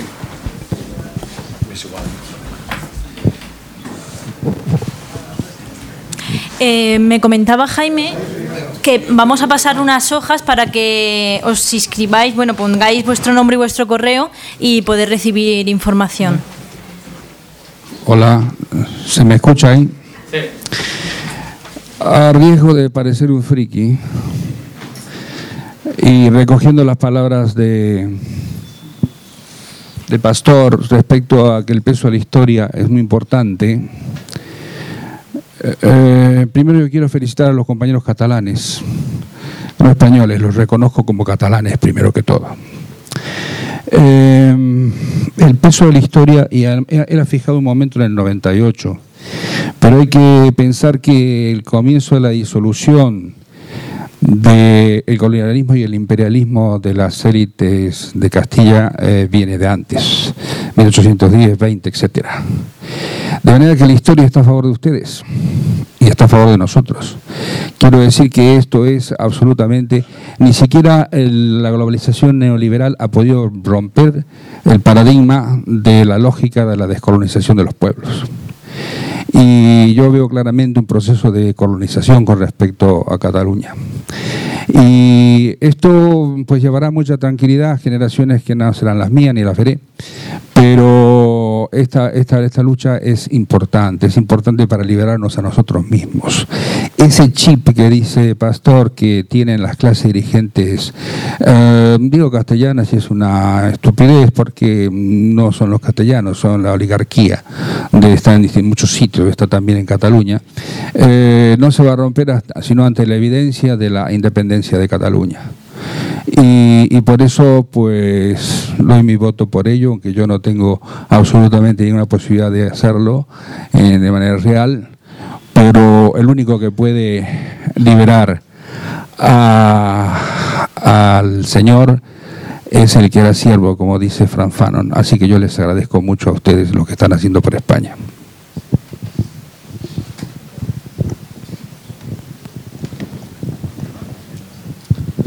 Hola, buenas tardes a todos y a todas. Bueno, eh, doy la enhorabuena, por lo menos me identifico mucho con la primera compañera que ha intervenido, en cuanto estoy bastante de acuerdo con lo que ha dicho. Eh, me sorprende que el compañero de la CUZ o de Podemos entienda que con un 48, eh, creo, perdón, con un 47,8% se considere legitimado para hacer un proceso de independencia en Cataluña. Es decir, y luego recoja los votos que no son suyos para eh, restarlos y dejarlos solo en el 39. O sea, quiero decir que eh, creo que es bastante antidemocrático y eh, las elecciones autonómicas se han planteado como plebiscitarias por parte de los que tienen el poder en Cataluña y por lo tanto hay que reconocer que tenéis más diputados porque se habéis empleado la ley española, la ley DON, que, potencia más a, determinado voto, de tal forma que en Girona eh, en, en Barcelona 2,4 votantes era, necesitaban para compensar un voto de Girona. Bueno, dicho esto, me parece que los resultados han sido claros. El pueblo catalán se ha pronunciado en contra de la independencia. Luego se puede hacer la lectura que se quiera, pero el tema de la democracia es que la suma de votos es la suma de votos y cuando se suma votos se suman. Eh, quería luego entrar en, otro, apartado. Vamos a ver. Eh, yo, eh, por, mi situación personal, suelo vivir dos meses, sobre todo en el verano, en la zona de Cataluña. Mira, el planteamiento que yo veo allí es fundamentalmente el tema de la independencia. Quien más la apoya es las clases medias que habéis dicho antes, o la pequeña burguesía, que está empobrecida, etcétera, etcétera. No las clases trabajadoras. Pero el problema que yo veo es que la, izquierda española en general eh, tiene un cierto complejo. O sea, yo recuerdo en mis años jóvenes cuando militaba en partidos de izquierdas que apoyábamos el derecho a la autodeterminación eh, como algo porque estábamos viviendo el franquismo. Pero en la, situación actual yo creo que la, izquierda en general internacionalista eh, se acompleja ante, ante el problema catalán.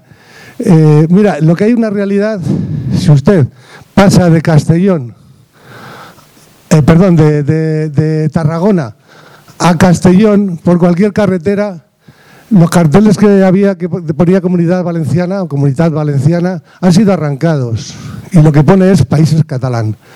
Si usted habla con cualquiera de estas personas que apoyan el independentismo catalán, que es muy loable, el modelo suyo no es una Cataluña independiente. ¿eh? El mapa que ustedes le plantean es un mapa bastante más amplio, donde se anexionan el país valenciano, donde se anexiona las Baleares, donde se anexiona la banda de personas de habla catalán en, Aragón, incluso el Rosellón y la Cerdaña. Quiero decir que ahí hay un proyecto no solamente eh, de la independencia de lo que es el actual Cataluña, eh, hay, un proceso expansionista e imperialista que llevaría a un enfrentamiento serio porque lo que se trata, bien, ya lo sé que no te gusta, compañero, pero déjame que habla. Lo que se trataría es de, y esa es la realidad, o sea, cojas ustedes cualquiera el mapa, el mapa de los nacionalistas, de CIU, y vea usted el mapa si es solo Cataluña o es, eh, es algo bastante más. Y decirle al compañero de Podemos, ya y acabo, yo también soy de Podemos, pero yo entendía que Podemos defiende el derecho a decidir y que vamos a hacer un proceso constituyente donde entendemos que podíamos caber todos. Eh, me sorprende que digas, compañero, que lo tuyo es la independencia, apoyar un proceso independentista en Cataluña, porque yo en Podemos he oído otra cosa y gracias a todos por escucharme a vale. todas. Le habían pedido por allí, por...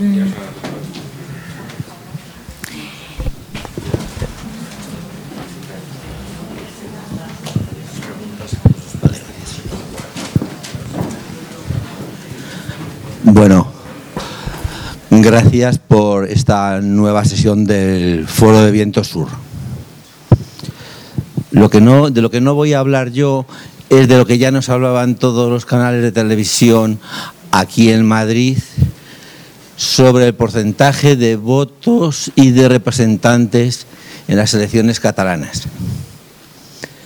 Yo realmente quisiera que, especialmente David, eh, nos comentara cómo eh, desgastar las bases de los sindicatos mayoritarios. No voy a explicarme sobre ello. Yo creo que hay que trabajar ese aspecto. Y no solamente desde fuera, sino también desde dentro. Quizás sea con una opción sociopolítica realmente llevada a la práctica. Nada más.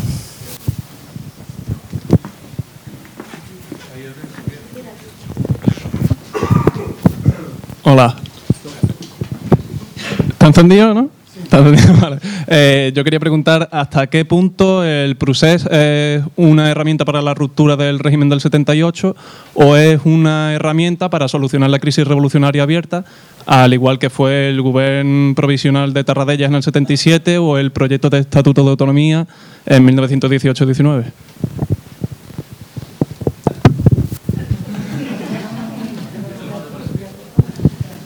Eh, me ha llamado la atención, bueno, quizás por la brevedad, ¿no? que no se ha mencionado nada el tema de la Unión Europea y quisiera saber cómo veis que esto influye, ¿no? El tema del euro, la austeridad, etcétera, Grecia, tal, tal, tal, ¿no? ¿Cuál es el planteamiento de cada uno al respecto? Sé que la cosa es complicada, pero que no nos vayamos sin mencionarlo.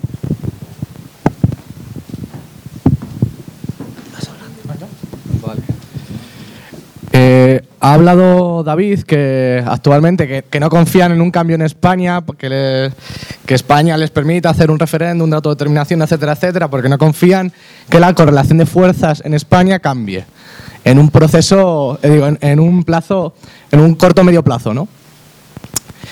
Pero ¿y la correlación de fuerzas entre los independentistas en Cataluña?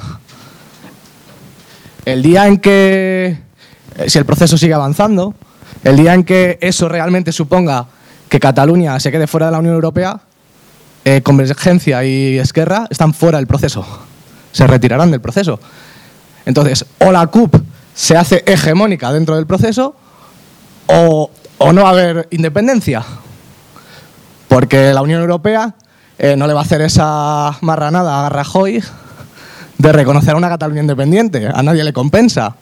Menos Alemania, que es la que y sin el reconocimiento eh, internacional de esa Cataluña independiente, eh, esa declaración de independencia no sirve para nada. Si Estados Unidos, si Rusia, si Alemania no reconocen una, una Cataluña independiente, esa independencia no va, a no va a existir como tal.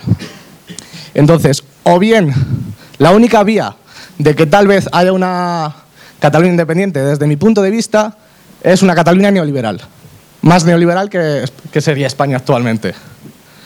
Si, si, las élites catalanas garantizan a las multinacionales y, al, resto de países de la Unión Europea que su país va a ser más business friendly, como se dice ahora, es posible que haya apoyos internacionales para esa Cataluña independiente y, el y ese proceso tire para adelante. Si no, pues vamos a ver ¿Qué cambia antes? Si, si, la correlación de fuerzas en España o la correlación de fuerzas entre los independentistas catalanes.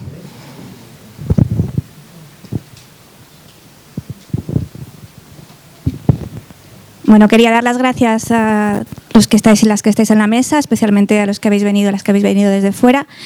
Y quería cambiar también de tercio un poco. Yo he tenido la suerte de vivir en Cataluña durante 10 años y no comparto muchas de las cosas que aquí se han dicho en cuanto a su proyecto imperialista y demás, y ojalá nos invadáis en el momento que triunféis. Pero quería preguntar por, bueno, preguntar o que comentarais un poco el proceso asambleario de las CUP, que yo creo que, que es una de las cosas que en estos últimos años han pasado dentro de la izquierda y de las que todos y todas podíamos aprender un montón. Y eh, con las CUP ha pasado una cosa en Cataluña que a, mi modo de ver ha sido muy curiosa, que es que incluso les han votado ácratas y gente que nunca ha votado. Mm, lleváis 30 años, yo no lo sabía, pero sí que me tocó vivir un poco el momento en el que las CUP se abren y, las CUP se abren en parte poniendo a, David Fernández en primera persona que, bueno, no quiero hacer aquí la, geografía de David, pero es verdad que es una persona que reconocía en todos los movimientos sociales, que ha, sido, ha abierto espacios de, debate dentro del independentismo que antes no existían. Y yo creo que eso sí que ha sido un, paso adelante que ha llamado a mucha izquierda que antes no se reconocía en, ni en independentismo, ni en soberanismo, y mucho menos en posturas nacionalistas. Y entonces, eh, ¿cómo se consigue eh, participar de estructuras eh, como los parlamentos o los senados, que son tan problemáticas y que implican decisiones muy rápidas, y está pasando la gente de ahora Madrid aquí lo está viviendo, la gente de Podemos que está en el Senado, que es verdad que es un acelere constante, tienes que firmar y firmar, y es pasar todos esos procesos por asamblea, seguir en una primera línea de acción eh, pública de cara pues eso, a los medios de comunicación y demás, siendo un partido con representación parlamentaria, y al mismo tiempo tener capacidad para tomar decisiones como, mira, ahora no me presento a unas europeas o ahora no me voy a presentar a las siguientes que a mí me parecen absolutamente valientes y que, bueno, dan la clave de cómo se puede seguir jugando al juego democrático de ellos y a la vez eh, hacer un proceso que es nuestro, ¿no? No sé. No sé si se me entiende bien, pero bueno, eso.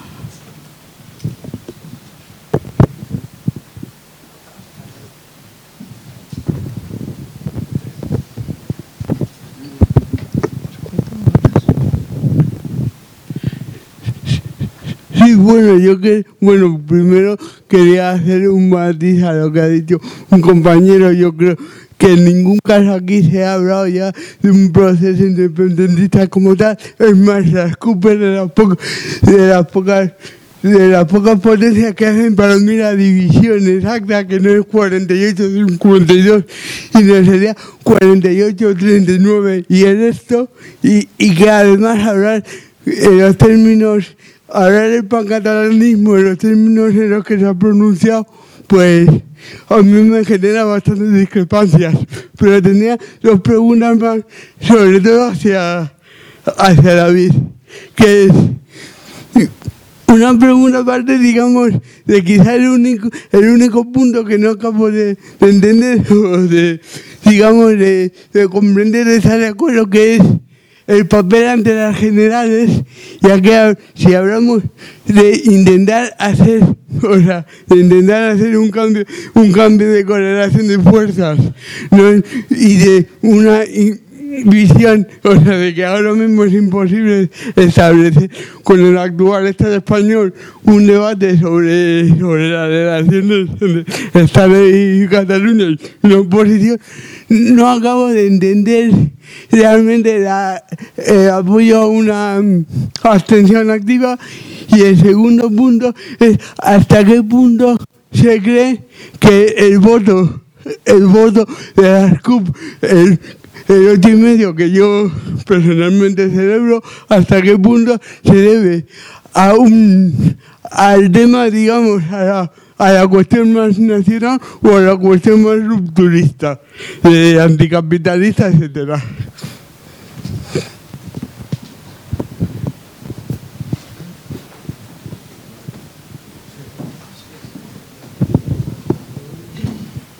Eh, a ver, eh, bueno, muchas gracias por venir, sobre todo las que venís de Cataluña. O sea, yo, por intentar introducir algún elemento en el, en el debate, ¿no? Yo creo que uno de los problemas es que cuando se habla de crisis de régimen, habría que delimitar un poco a qué nos referimos eh, con crisis de régimen. Una crisis de régimen no es una situación revolucionaria, no es una crisis de los aparatos del Estado, sino que es más bien la expresión de unos límites en una forma de gobernar que se venía articulando a, nivel institucional, cultural, en la sociedad civil. Y es evidente que en los últimos años ha habido una crisis en ese sentido y que la punta de lanza, yo creo que es evidente, es Cataluña, porque impide gobernar a las élites como gobernaban antes, incluidas a las propias élites catalanas. Y yo creo que de ahí se deriva en, buena parte la, crisis que, tiene convergencia. ¿no? Entonces también yo creo que ha habido una mutación no solo del campo político, sino también interna del rol que jugaban los actores porque tienen que responder a nuevas realidades. Es decir, hay una dialéctica más compleja entre las direcciones políticas y el movimiento real de lo que muchas veces eh, se plantea. ¿no? Sobre todo si utilizamos la palabra hegemonía, que es una palabra muy utilizada y muy mal utilizada, eh, cuando se habla de hegemonía no se puede hablar de hegemonía como algo estático. Es decir, la hegemonía está dentro de un proceso vivo y es siempre algo temporal, es siempre algo parcial y es algo sobre todo impulsado por procesos materiales eh, de fondo. Es decir, lo que quiero decir con todo esto es, ¿Quién tiene la hegemonía eh, real en el proceso soberanista? Es decir, ¿quién ha empujado a quién? ¿Ha empujado convergencia el proceso soberanista o el proceso soberanista ha impulsado a convergencia a las posiciones políticas actuales? Porque el problema, si no, es que si no planteamos las preguntas malas, al final yo creo que las respuestas van a ser malas. Lo que hay en Cataluña yo creo que es por utilizarlo en términos gramscianos, no como nuestro amigo Ernesto Laclau, es un proceso nacional popular. Y ese proceso de nacional popular parte de una contradicción, que podemos teorizar lo que sea sobre Europa. El marco europeo es estructuralmente objetivo, pero las contradicciones políticas, le pesen a quien le pesen, se sigue dando en el marco nacional, se sigue dando en el marco del Estado-nación y los conflictos se, se desarrollan entre las clases dentro de esos marcos, porque no existe una identidad europea que se correlacione precisamente con esa superestructura eh, europea. ¿no? Y es precisamente porque, por ejemplo, en Grecia, que es algo que a mí me deja loco, la izquierda española se ha fascinado con el proceso griego, porque era un proceso fascinante. Y ahí había unos elementos también de lucha en clave nacional determinantes que se fusionaban con lo democrático. Es decir, Siriza tenía un componente de lucha centro-periferia, yo creo que determinante y, que, les permite agregar a sectores que van más allá de la izquierda tradicional. Si no se entiende eso, yo creo que difícilmente se va a en- entender cómo los procesos que se desarrollan de conflicto en el seno de la Unión Europea son muy complejos, combinan cosas posidentitarias como el 15M y luego pues cosas donde lo, lo nacional también hilvana los procesos, como es el caso catalán o, o el caso griego. ¿no? Entonces yo creo que hay que entender que en Cataluña hay un movimiento nacional popular que es, por así decirlo, el movimiento real en la sociedad civil que ha descolocado eh, a las clases. Y las ha descolocado a nivel político, pero también porque hay una relación. Cuando hablamos de clases medias también tenemos que ser muy cuidadosas. O sea, las clases medias es un proceso, un- una concepción fundamentalmente cultural, eh, política de las clases. Como análisis sociológico no sirve de absolutamente nada. Y precisamente esa descomposición de las clases medias forma parte de un proceso de proletarización de las clases medias, similar al que vivimos en el, en, el 15M. ¿no? Entonces es lógico que el, sector que más ha sufrido la crisis de régimen sea el que en un primer momento toma la delantera de, de- de la crisis. ¿no? Yo, por, por ir terminando y haciéndole algunas preguntas a, a David, yo creo que vosotros estáis jugando un papel que Podemos no ha sido capaz de jugar precisamente por vuestra inserción en el movimiento real. Es decir, sois parte del proceso soberanista, que es un proceso que yo creo que es interesante porque tiene muchas ramificaciones por abajo. Es decir, tiene estructuras en la sociedad civil, hay asociaciones independentistas, no solo soberanistas, que agrupan a, a millones de personas y yo creo que eso es de una riqueza democrática eh, evidente, pero creo que, que hay varios problemas para, para las CUP. Eh, ¿Cómo vas a re- vais a resolver el abrazo del oso que os intenta hacer eh, Artur Mas? Porque obviamente vosotros, una parte de vuestro electorado, viene del independentismo. eh, y, y- y la, la- la imagen que, que se va a intentar dar de vosotros es que os estáis cargando, cargando el proceso. ¿Cómo vais a, a- a combatir eso? Y luego, ¿cómo os vais a articular con otros sectores de la izquierda catalana que no son independentistas, pero tampoco son antiindependentistas y que operan sobre todo, por ejemplo, en Barcelona, como Barcelona en Común. Y ahí yo, con toda la admiración y respeto y, ganas de imitar lo que la SCUP ha hecho en Cataluña, creo que ha habido una actitud un pelín sectaria de, de la SCUP hacia Barcelona en Común en los primeros momentos. Entonces, que nos expliques un poco también cómo es esa relación con otros municipalismos que no son necesariamente independentistas. Eh, bueno, yo iba a preguntar también un poco en relación con ese abrazo del oso que intenta dar más a las CUP y era por las limitaciones estratégicas eh, para unas CUP que, que vienen de una práctica, práctica de un parlamenta- parlamentarismo rupturista, de haber aceptado el marco discursivo del proceso soberanista y su escenificación política impuesto por, por convergencia. O sea, estoy hablando de un poco del acuerdo de la pregunta del 9N, de la firma de su convocatoria y de la posterior celebración.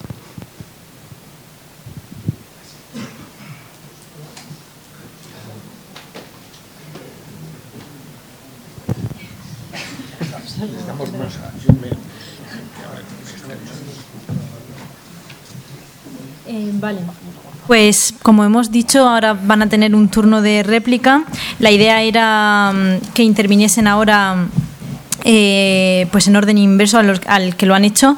Eh, Jaime Pastor, bueno, como las preguntas han ido dirigidas, entendemos eh, que es normal a las compañeras que han venido de Cataluña, pues ha cedido un- su tiempo y así que intervendrá mm, en primer lugar. eh, sí, Joan. Vaya, me ha pillado de sorpresa. A ver. Yo es que quizás estoy muy cansado y no se me entiende. ¿eh? El- es que el, el rollo, lo que defendemos nosotros, yo no es que defienda el movimiento independentista, no, es que sea independentista, que si queréis me preguntáis luego en la calle y os lo cuento. ¿eh? Lo que estoy- básicamente, si tenemos que resumir mi intervención en una frase, es que para que este callejón sin salida hay de conflicto nacional en Cataluña, este movimiento nacional popular, como bien decía Bryce, eh, tenga una salida eh, que, que favorece a las clases populares, hace falta que, los nuevos actores que, que se enmarquen en, en esta lucha. Y cuando Nuria criticaba que hay clases populares de rentas bajas, sobre todo, que no están puestas en, en- en el movimiento independentista, es una realidad. Y lo que hay que hacer es construir un discurso, un relato, una interpelación directa a estas clases para que este movimiento tire para adelante. Cuando hablamos de quién tiene la hegemonía, el, movimiento soberanista, está claro que lo tiene el movimiento de más de dos millones de personas que sale a la calle. Y este movimiento es ingobernable. Eh, y, y lo que hacen es surfear por encima de este movimiento. Esto es algo que se ha de entender. Entonces, nosotros no podemos eh, aislarnos de este movimiento popular nacional y decir, no, no, no, no queremos saber nada de vosotros porque sois independentistas y el MAS está ahí. No, obviamente hemos tenido una reacción dialéctica y hemos de identificar un relato de luchas comunes. Y, yo digo, mientras este relato sea la liberación de las clases populares en Cataluña, brazo, mano y puño. Eh, que por eso me dicen que soy independentista. Bueno, pues que lo digan, no sé, cada uno lo que es lo que es. En realidad, yo lo que quiero es la liberación de las clases populares catalanas. Y cuando se me eriza el pelo cuando hablo del pueblo catalán, pues espero que os pase lo mismo cuando hablo del pueblo madrileño. Porque el pueblo es lo que tenemos. En realidad, seamos donde seamos. ¿eh? Eh, nada más, eh, el tema de la Unión Europea.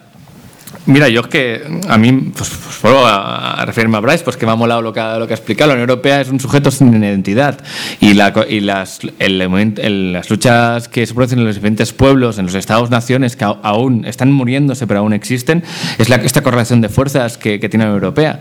La Unión Europea es una maquinaria construida para, mm, básicamente para que las luchas nacionales tengan menos peso, las luchas de Estado-nación, perdón, tengan menos peso. Eh, que si la Unión Europea es buena o es mala. Hombre, pues estamos bastante jodidos, la verdad. O sea, muy buena no puede ser. Que si hemos de irnos a la Europea y romperlo ya y tirar. Bueno, es un debate que hemos de tener. Yo estoy abierto a tener este debate. Eh, también es verdad que si, no, si nos vamos en solitario, perdemos. ¿eh? O sea, eh, por separados no puede ser. Así que te- abramos este debate eh, y busquemos las alianzas, los caminos para, para poder eh, o refundar la Unión Europea o hacer algo diferente. Y sin más dilación. Y, y ya que comentaba el compañero que el, tema de correlación de fuerzas, ¿eh? que lo, se preguntaba David, pero yo también voy a intervenir. Eh, dentro del movimiento independentista, eh, el, tema de los porcentajes no es, una- no es verdad, es una mentira. ¿eh? No, es no- no es una, no, es una correlación exacta de, de si era un sí o no, más que nada porque he- hemos negado, el, el- yo mismo he negado el carácter de plebiscito, aquí no, no vamos a entender, pero que tenía esas elecciones. Y, y- por otra parte, la correlación de fuerzas eh, dentro del movimiento depende eh, única y exclusivamente de cómo se surfea este movimiento popular. Eh, la correlación de fuerzas en el Estado español, eso es un poco más difícil. Tendríamos, porque si ahora mismo los compis de Podemos consiguiéramos co- cambiar la, correla- la correlación de fuerza en las instituciones, nos haría falta aún ese movimiento popular detrás organizado. En, en Cataluña, quizás si cambiamos la correlación de fuerza en las instituciones y se puede realmente reorientar este movimiento hacia un movimiento de liberación, hostia, es diferente, ¿eh? Ojo.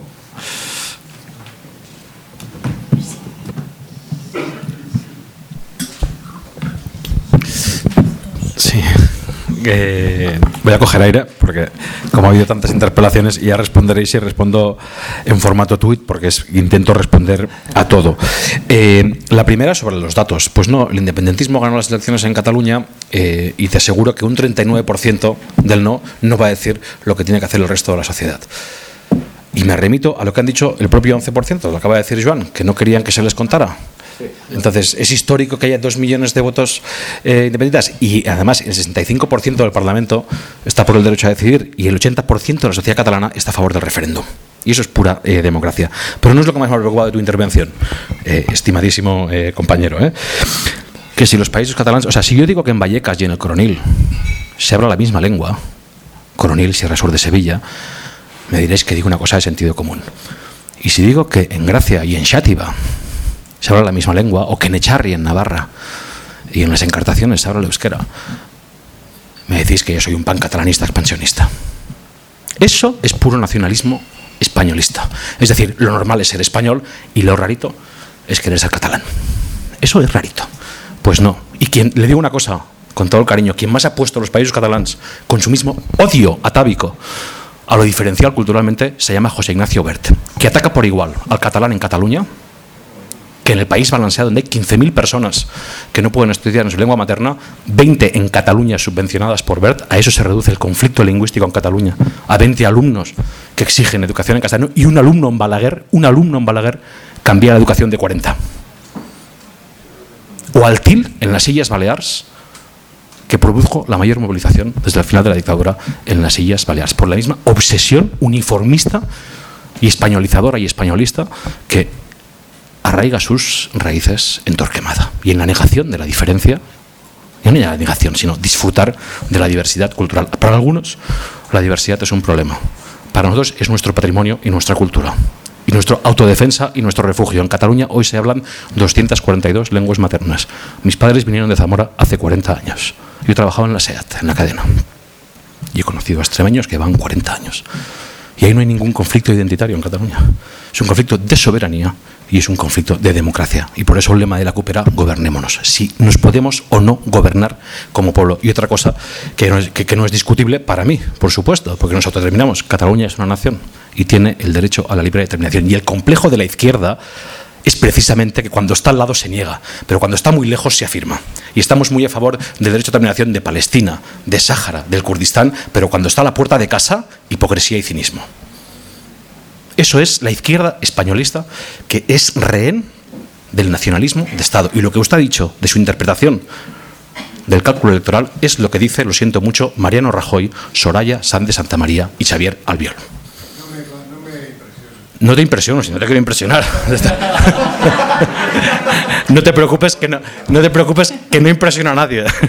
No, impresiona a nadie. Con el tórax caído y alopecia no impresiono eh, a nadie. Entonces, eh, son mis argumentos.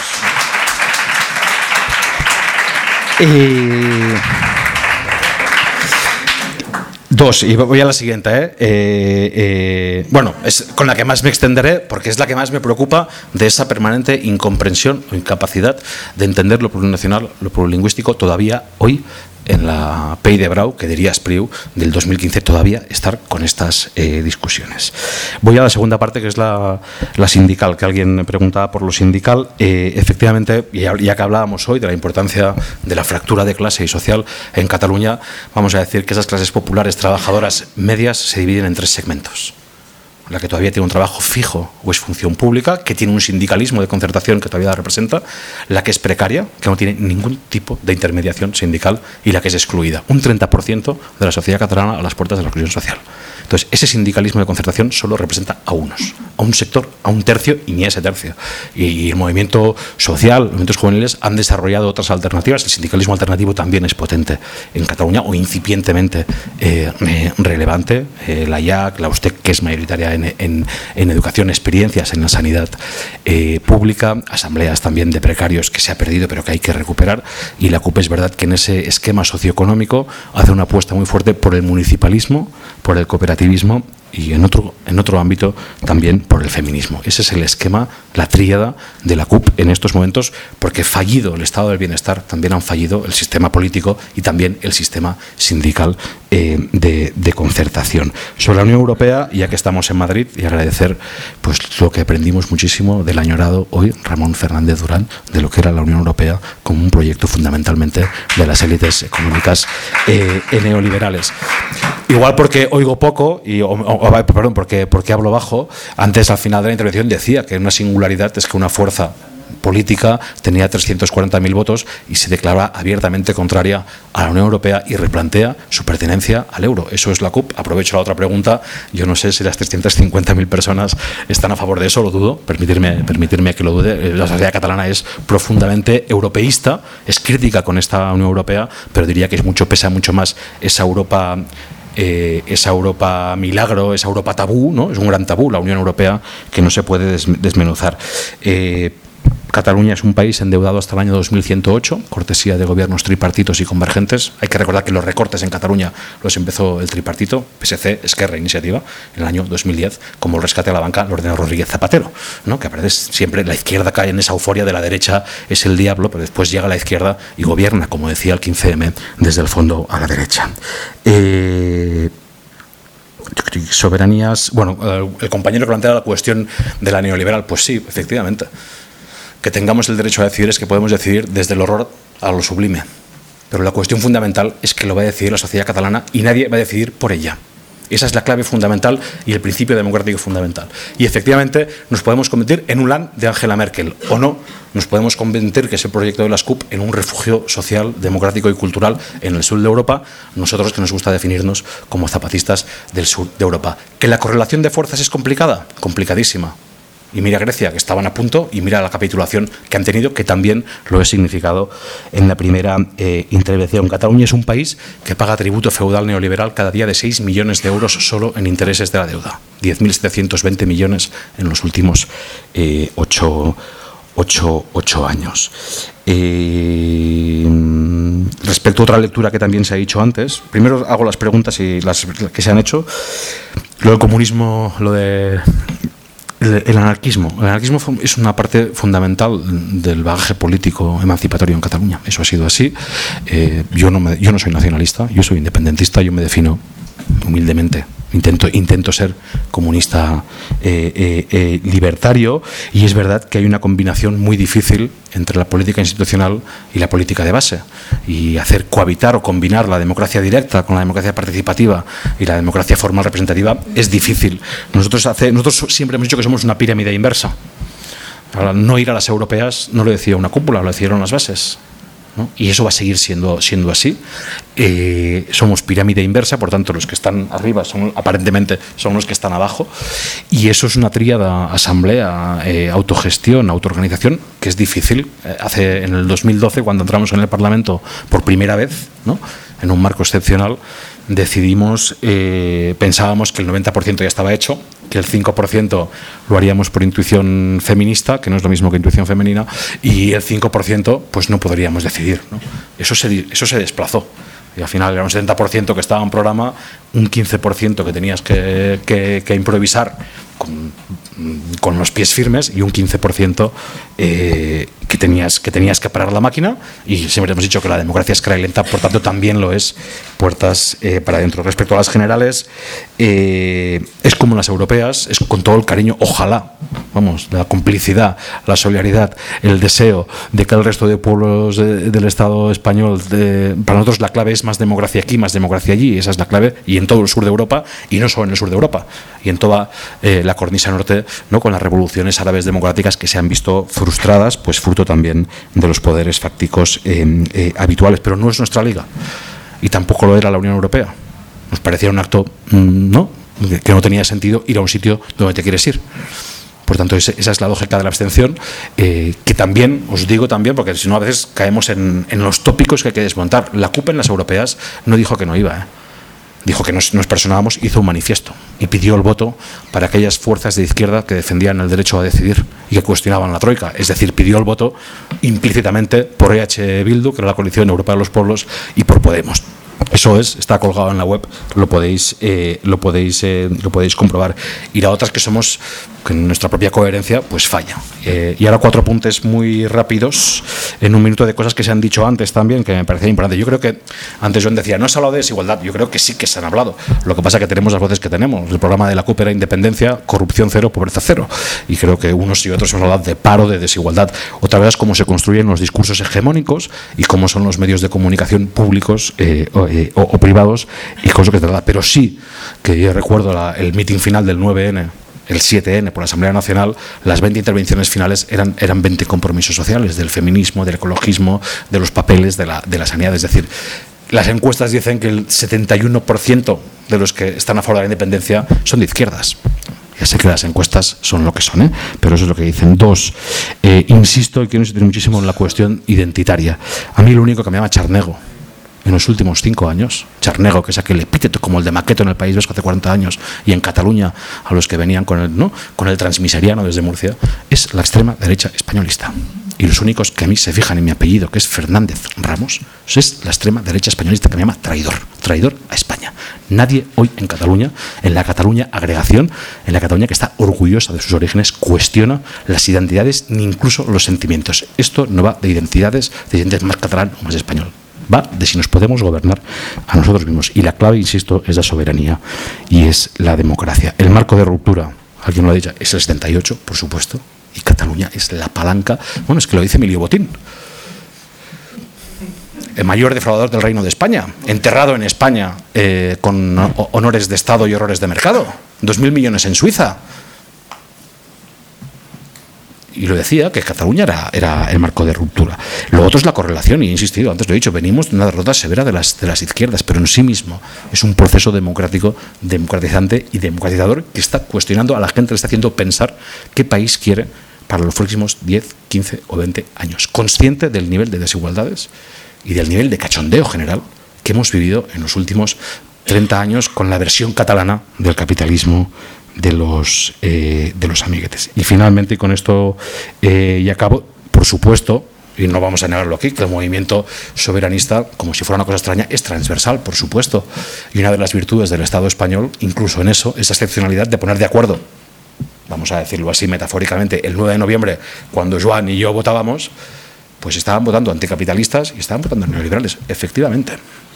Efectivamente, es así de interclasista y de, y de transversal, pero porque hay un bien jurídico proteger, a mi criterio, y un derecho democrático fundamental, que es la irrenunciable libertad política del pueblo catalán. Y decidirán después, me guste más o me guste menos. Han votado 30 años a Pujol, pues y me toca aguantar. ¿eh? Pues lo que ha votado mi pueblo. ¿eh? Yo intento por cambiarlo todo, pero, pero es así. Pero lo que es irrenunciable es la soberanía política catalana como, como bien eh, jurídico a, a, proteger. En la defensa de ese derecho democrático, claro que hay contradicciones muchísimas. ¿Estaba Ada o no estaba hace una semana defendiendo ¿no? en Plaza Cataluña y denunciando el proceso contra el 9 de noviembre? Antes Joan decía, o Nuria decía, 400 alcaldes, yo estaba en esa concentración. Claro que estaba. Claro que estaba. Contra un estadio demofóbico, inquisitorial, autoritario y represivo. Y estaba fundamentalmente defendiendo a Thomas Paine, si queréis. Aquel que quiera defender su libertad tendrá que defender de cualquier abuso hasta sus adversarios. Entonces, ¿en qué quedamos? Decía, no se desobedeció. Bueno, según el Estado se desobedeció. Han metido una querella a tres consejeros y a un presidente. Yo creo que quien desobedeció realmente fue la sociedad. Y estaba ahí en defensa de que quien desobedeció, quien se pasó por el arco del triunfo, afortunadamente, la prohibición del Tribunal Constitucional, fueron 2,3 millones de personas que le dijeron adiós muy buenas. Y eso, señores y señoras, y compañeros y compañeros y amigos y amigas, es ruptura democrática. Es ruptura democrática del pilar del régimen que se llama Tribunal Constitucional. Y lo último ya, y con esto ya acabo, con todas las contradicciones, que hay muchas, ¿eh? en nuestras contradicciones están nuestras esperanzas, efectivamente es un proceso democrático. Y la, nuestra lucha es por la triple soberanía. Y ahí creo que se junta todo lo que se ha dicho, soberanía política frente a un Estado demofóbico que nos niega hoy todavía nuestra condición de pueblo y de nación, soberanía socioeconómica frente a unos, mercade, unos mercados voraces y carroñeros en todo el sur de Europa y soberanía popular frente a las élites cleptómanas de siempre, en este caso las nuestras, las del 3%, las del Millet, las del Pujol, etcétera, etcétera, etcétera. Gracias y perdón.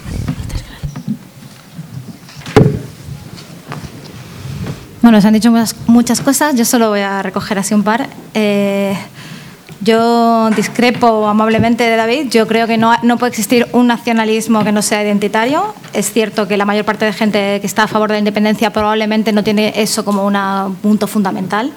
Pero también es cierto que el crecimiento de ciudadanos, eh, por ejemplo, lo que ha sido el antiguo cinturón industrial de Barcelona, está relacionado con la clave plebiscitaria, con una gente que se siente excluida de lo que se llama sociedad civil en sentido granchiano y, y que identifican a los líderes de, de ciudadanos como catalanes que no están dentro de la clase dominante catalana. Y también eso tiene un punto como de, de ruptura de régimen, ¿no? pero a las complejidades que eso se, se desencadenan. De hecho, en la, en la campaña han habido numerosas polémicas en relación a, a la- a las veces que se apelaba, por ejemplo, al origen migratorio de las personas que, que viven en estos barrios más pobres, que muchos son hijos de la inmigración e- española.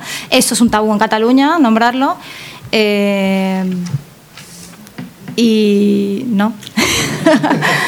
Bueno, es un tabú. Yo, yo, a pesar de la polémica, a pesar de que sí pienso que hay un conflicto identitario y que esta polarización no es buena, eh, no es buena porque el conflicto identitario desplaza el conflicto de clase, desplaza que otra vez volvamos a hablar de, de qué es lo importante para realizar una, una ruptura del, del sistema. Eh, Bryce hablaba de, hegemonía y de procesos materiales. Eh, evi- evidentemente la hegemonía es un proceso material y dialéctico y en, en, continuo mm, proceso dialéctico. Pero yo no diría que lo que está sucediendo en Cataluña tiene nada que ver con lo que yo entiendo que es un proceso nacional popular. Eh, en los procesos nacionales populares, los valores de emancipación, eh, antiélites, están asociados fundamentalmente al pueblo. Eso sucede en Argentina, en Venezuela, en, en otros países donde hay procesos de ruptura fuerte, eh, donde son, el pueblo se identifica con las clases populares en, en frente a unas élites que, que se piensa que son aliadas del imperialismo, en este caso el imperialismo yanqui, pero también español, europeo. Entonces, el, o sea, lo que es la nación en estos países es la nación excluida, no es las élites nacionales. Y ese es el- eso es lo que produce un- que el nacionalismo en esos países pueda ser también un motor de transformación y también lo que ha producido es que se den procesos eh, que no excluyen, que no, no producen conflicto con las otras naciones de alrededor, sino que al revés establecen un- unas alianzas que permiten eh, contrarrestar las políticas imperialistas eh, de tener eh, tratados de libre comercio, etcétera. Entonces, yo creo que el problema del, o sea, uno de los problemas que yo veo dentro del proceso catalán es que es fundamentalmente interclasista y, eso dificulta la, eh, la- pensar cuál debe ser el camino para, para- para la ruptura también del, del sistema económico. ¿no? Y em, yo creo que sí que em, cuando se dice Podemos no tiene una inserción real. Evi- Es evidente que Podemos en Cataluña es un partido súper joven. Es evidente que también eh, ya conocemos toda la historia de Podemos y cómo se ha configurado eh, en esa discusión sobre el papel que tenían que tener los círculos en la organización respecto a la centralización del mismo partido y que eso está afectando profundamente a, a Podemos en Cataluña y que hay también disensiones internas que, que se están reproduciendo en muchas otras comunidades. ¿no? Pero yo sí pienso o sea, precisamente Podemos lo que está haciendo, lo que ha conseguido en Cataluña es que a los círculos se acerquen gente que proviene de esa, de esa extracción social, que yo lo siento mucho, pero que no está por el proceso de independencia mayoritariamente y que mm, en, alguna se pueden acercar a la CUP de alguna manera porque lo que hace bien la CUP es eh, generar espacios de encuentro, de organización por abajo y acompañar las luchas movimentistas y eso es esencial para cualquier eh, proyecto emancipador, pero es evidente que hay esas clases populares que sí también se mueven por cuestiones identitarias, eh, no se van a movilizar, no se van a organizar necesariamente en un proyecto como la CUP, que pro- probablemente apele más a, un tipo de clase media, pero como qui- quincemayero, ¿eh? no, de clase media conservadora, sino lo que podemos ser nosotros, militantes de clase media, que, que algu- algunos vienen de, de barrios populares, pero ya sabéis a lo, a lo que me refiero también en términos de capital cultural, capital social, etcétera. Entonces, yo creo que no es que tengamos que hacer un discurso para catalanizar a las clases populares, sino que lo que tenemos que hacer es organizarlas o contribuir a su, a su organización y ese sería un reto fundamental para Podemos. Y respecto a los dos millones de, personas que están en la calle, es evidente que esto es un movimiento... eh, como democrático, con un fuerte corazón democrático, pero también es evidente que el, marco en el que se desarrolla es muy complejo. Y, por ejemplo, los que convocan la diada oficialmente, una de esas organizaciones es la Asamblea Nacional Catalana. La Asamblea Nacional Catalana ahora forma parte de un partido que se llama Junts pel Sí, donde está Convergencia, que son fundamentalmente los que recortan, los que, los que, los que han privatizado no están, la Asamblea Nacional Catalana. Por, por, lo digo por rigor periodístico. La Asamblea Nacional no se ha integrado Junts pel Sí, su expresidenta es la candidata y va a ser la futura presidenta. Y la Asamblea Nacional Catalana son muchas cosas y son 50 Carme personas. Forcadell, que era presidenta de la Asamblea Nacional Catalana, es la candidata número dos por la lista Junts pel Sí y la Asamblea Nacional Catalana ha convocado eh, las, la, la, la diada como con un, o sea, eh, era además el punto de partida de la... O sea, estaba pensado convocar las elecciones justo ese, ese día para que la diada fuese la, el punto de partida de unas elecciones que se consideraban como plebiscitarias. Entonces yo creo que también tenemos que cuestionarnos el papel de estas organizaciones, que probablemente las bases son súper democráticas, como hay en otras organizaciones, pero cuyas mm, grupos más dirigentes eh, probablemente están, tienen una fuerte influencia en algunos partidos y sobre todo Convergencia, igual que pasa en Omnium, que es una sociedad, sociedad civil, pero es una organización que tiene que se formó durante, durante el franquismo por la burguesía catalana y que todavía tiene derechos eh, heredados de participar en sus asambleas, para que os hagáis una idea del, funcionamiento democrático de, de, de, esta organización, que no es el caso de la Asamblea Nacional Catalana, ese sería otro. Entonces, eh,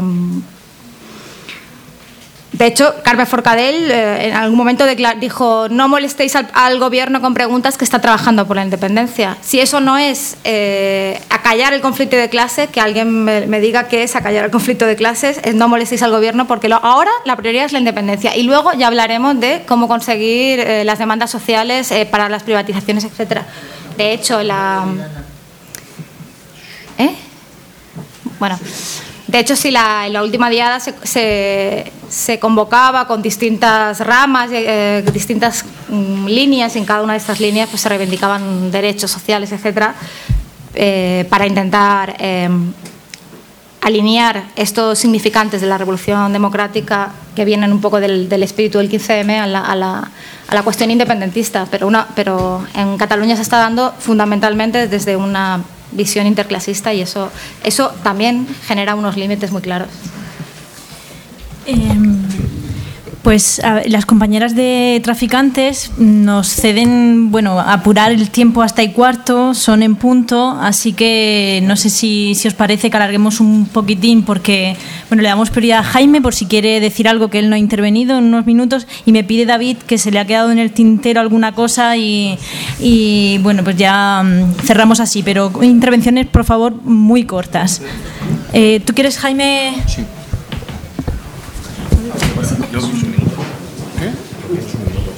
Bueno, pues, venga, pues habla David. Yo, yo solo muy, muy breve, eh, disculpad. Una era respecto a también un tema que, que, que, que es obvio, la exclusión política del área metropolitana, pero eso fundamentalmente, el gran responsable ha sido el Partido Socialista de Cataluña que ante 30 años ha tenido la hegemonía en esas zonas y ha mantenido a las clases trabajadoras en la más absoluta parálisis y el más absoluto clientelismo despótico y nepótico. Que quien ha mantenido, que quien ha mantenido la parálisis, sí, que quien ha mantenido la parálisis en el área metropolitana, esa esa exclusión política de las clases populares del área metropolitana, el actor fundamental de esa parálisis se llama Partido Socialista de Cataluña, que es quien durante 30 años ha tenido la hegemonía y ha mantenido a esos barrios en la más absoluta clientelismo, en la más absoluta parálisis y además, les ha negado el derecho a decidir cualquier cosa hasta la escuela o el paso a cebra o el momento, momento eh, vecinal. Y la otra, que claro que es un, un, un, espacio complejo y complicado, el proceso, claro que tiene muchas contradicciones, pero tan perverso es decir, cuando más dice o mando yo o no hay proceso, como hoy Joan Coscubiela cuando dice o es de izquierdas o no hay proceso. Eso no es entender que se está construyendo un país desde muchísimas eh, eh, contradicciones. Y la última, por un matiz histórico, el movimiento soberanista, con 150.000 personas en la calle antes de la crisis, empezó en 2006. Y el 15M es de 2011. Y cuando llegó el 2011 y el 15M, que allí estábamos en la plaza recibiendo palos unos cuantos, eh, el movimiento soberanista independentista ya había hecho prácticamente 200 o 300 eh, consultas por la autonomía. Por tanto, son dos indignaciones que se cruzan y que tienen un potencial eh, si suman. Ya está, era solo eso. Y después, respecto al abrazo, de, el abrazo del oso, pues desmontarlo. O sea, Bryce, no tenemos recursos, eh, con pocos recursos y con, mucha, y con mucha pedagogía, y desmontando ese tópico, precisamente, que ahí sí que coincidimos, Nuria y yo, de que, de que ese patrimonialismo, de que este proceso es, eh, es más, es lo que hay que. Y lo de Barcelona en común. Y lo de Barcelona. No, no, sí, no. Me ha dejado un montón de cosas. Sí, pues lo de Barcelona. Lo de, no, es menos amable, y os lo digo, claro, en un tuit que es muy complicado. Pues eh, eh, Iniciativa para Cataluña es parte directa del modelo Marca Barcelona. Iniciativa por Cataluña tiene cuatro personas ciegas por balas de goma. Iniciativa por Cataluña es en el ayuntamiento que firma el desalojo de Cambias, hombre. Entonces, es en el esquema Barcelona. No hablo de compañeros de iniciativa por Cataluña, por las. Hablo del espacio de gestión del capitalismo urbano en Barcelona. Durante 30 años ha sido un tripartito. Y eso, en el momento de la izquierda independentista de las bases de los barrios, pues es quien hemos tenido siempre delante. Y la contradicción con Barcelona en Comú, y eso es público y conocido, era si Barcelona en Comú como espacio ahora se decantaba por iniciativa o se decantaba por, eh, por la SCUP. Y ese fue el espacio, y seguramente yo creo que eso hay que reconocerlo, que ha habido espacios agrios, vamos a decirlo, eh, eh, y, y desagradables cuando había esos, esos, esos, esos debates. Pero para nosotros el proceso catalán, y es difícil, pero para nosotros, en palabras de Antonio Baños, es un proceso antioligárquico, es devolverle el país a sus legítimos propietarios, que es la gente. Sí. Sí, bueno, ya que acabo con eso, no olvidemos que hay incluso un tema en el que ese movimiento interclasista está de acuerdo, que es, en el de la República Catalana, ¿no? ¿Eh? Y no olvidemos que hablar de República Catalana sí aparece claramente como un elemento de ruptura con el régimen, ¿no? Eh, bueno, yo de todas como se ha ido el compañero que hablaba de que la izquierda española todavía estaba con complejos ante el independentismo, no voy a entender mucho, pero ojalá tuviera complejo. Es decir, el problema es ese. Es decir, el problema, el problema es que no tiene complejo. Es decir, hay una beligerancia enorme eh, frente al independentismo catalán y por supuesto frente a la fuerza de izquierda entonces siempre no es incompatible ser nacionalista y ser, y ser de izquierda y, no se lo aplican a ellos mismos ¿no?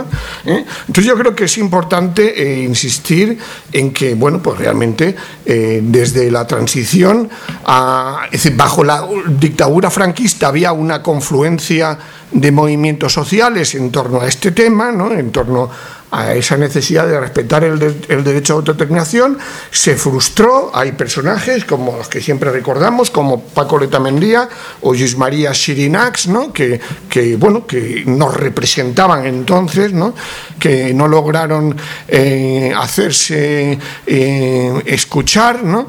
pero ahí ha estado el déficit democrático estructural permanente de este régimen, el más visible. Antes, bueno, aparecía más claramente en el conflicto vasco y, deformadamente con lo que era ETA, pero bueno, se ha visto que con Cataluña reaparece con mayor gravedad. ¿no?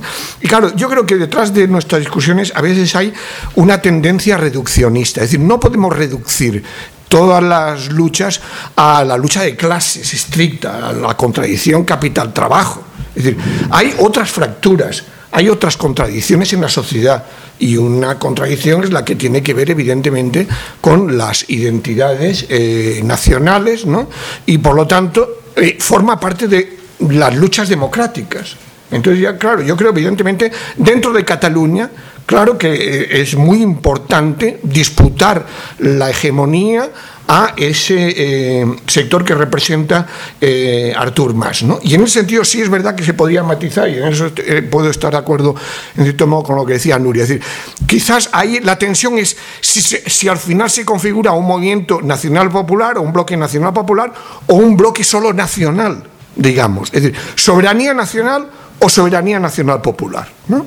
Ese es el debate. ¿no? Pero es verdad que en el contexto de la crisis social que estamos viviendo, es decir, incluso ¿eh? Eh, hemos visto lo que han tenido que aprobar en el Parlamento catalán, que sería impensable en el Parlamento español, lo de la pobreza energética, el fracking, bueno, e incluso la prohibición de las corridas de toros. ¿no? ¿Eh? Entonces, bueno, yo creo que hay que ver, es decir, un nacionalismo incluso de derechas, en el contexto de la crisis social, no puede obviar la necesidad por lo menos de ofrecer eh, un, a, algún tipo de concesiones en el plano social, porque si no va a tener ese déficit de legitimidad. Y yo supongo que ahora estarán haciendo esa lectura precisamente eh, si, bueno, eh, si hay que disputar el voto que ha tenido Ciudadanos, porque el voto de Ciudadanos hay que concederlo como un voto prestado. ¿No? es un voto fiel a ciudadanos y por lo tanto yo estoy de acuerdo y ahí podemos coincidir todos ¿no? en que ahí es un campo un, campo para ver cómo se integra a ese sector de la sociedad eh, eh, popular en ese bloque que ojalá sea nacional popular ¿no? y hegemonizado por la izquierda. ¿no? Pero, pero bueno, eh, eh, el problema es articular cuestión social y cuestión nacional democrática y por tanto derecho a decidir y soberanía. Soberanía incluso entendido eh, en los términos más elementales. Competencia para decidir qué competencias cedo y qué competencias comparto con otros pueblos. ¿no?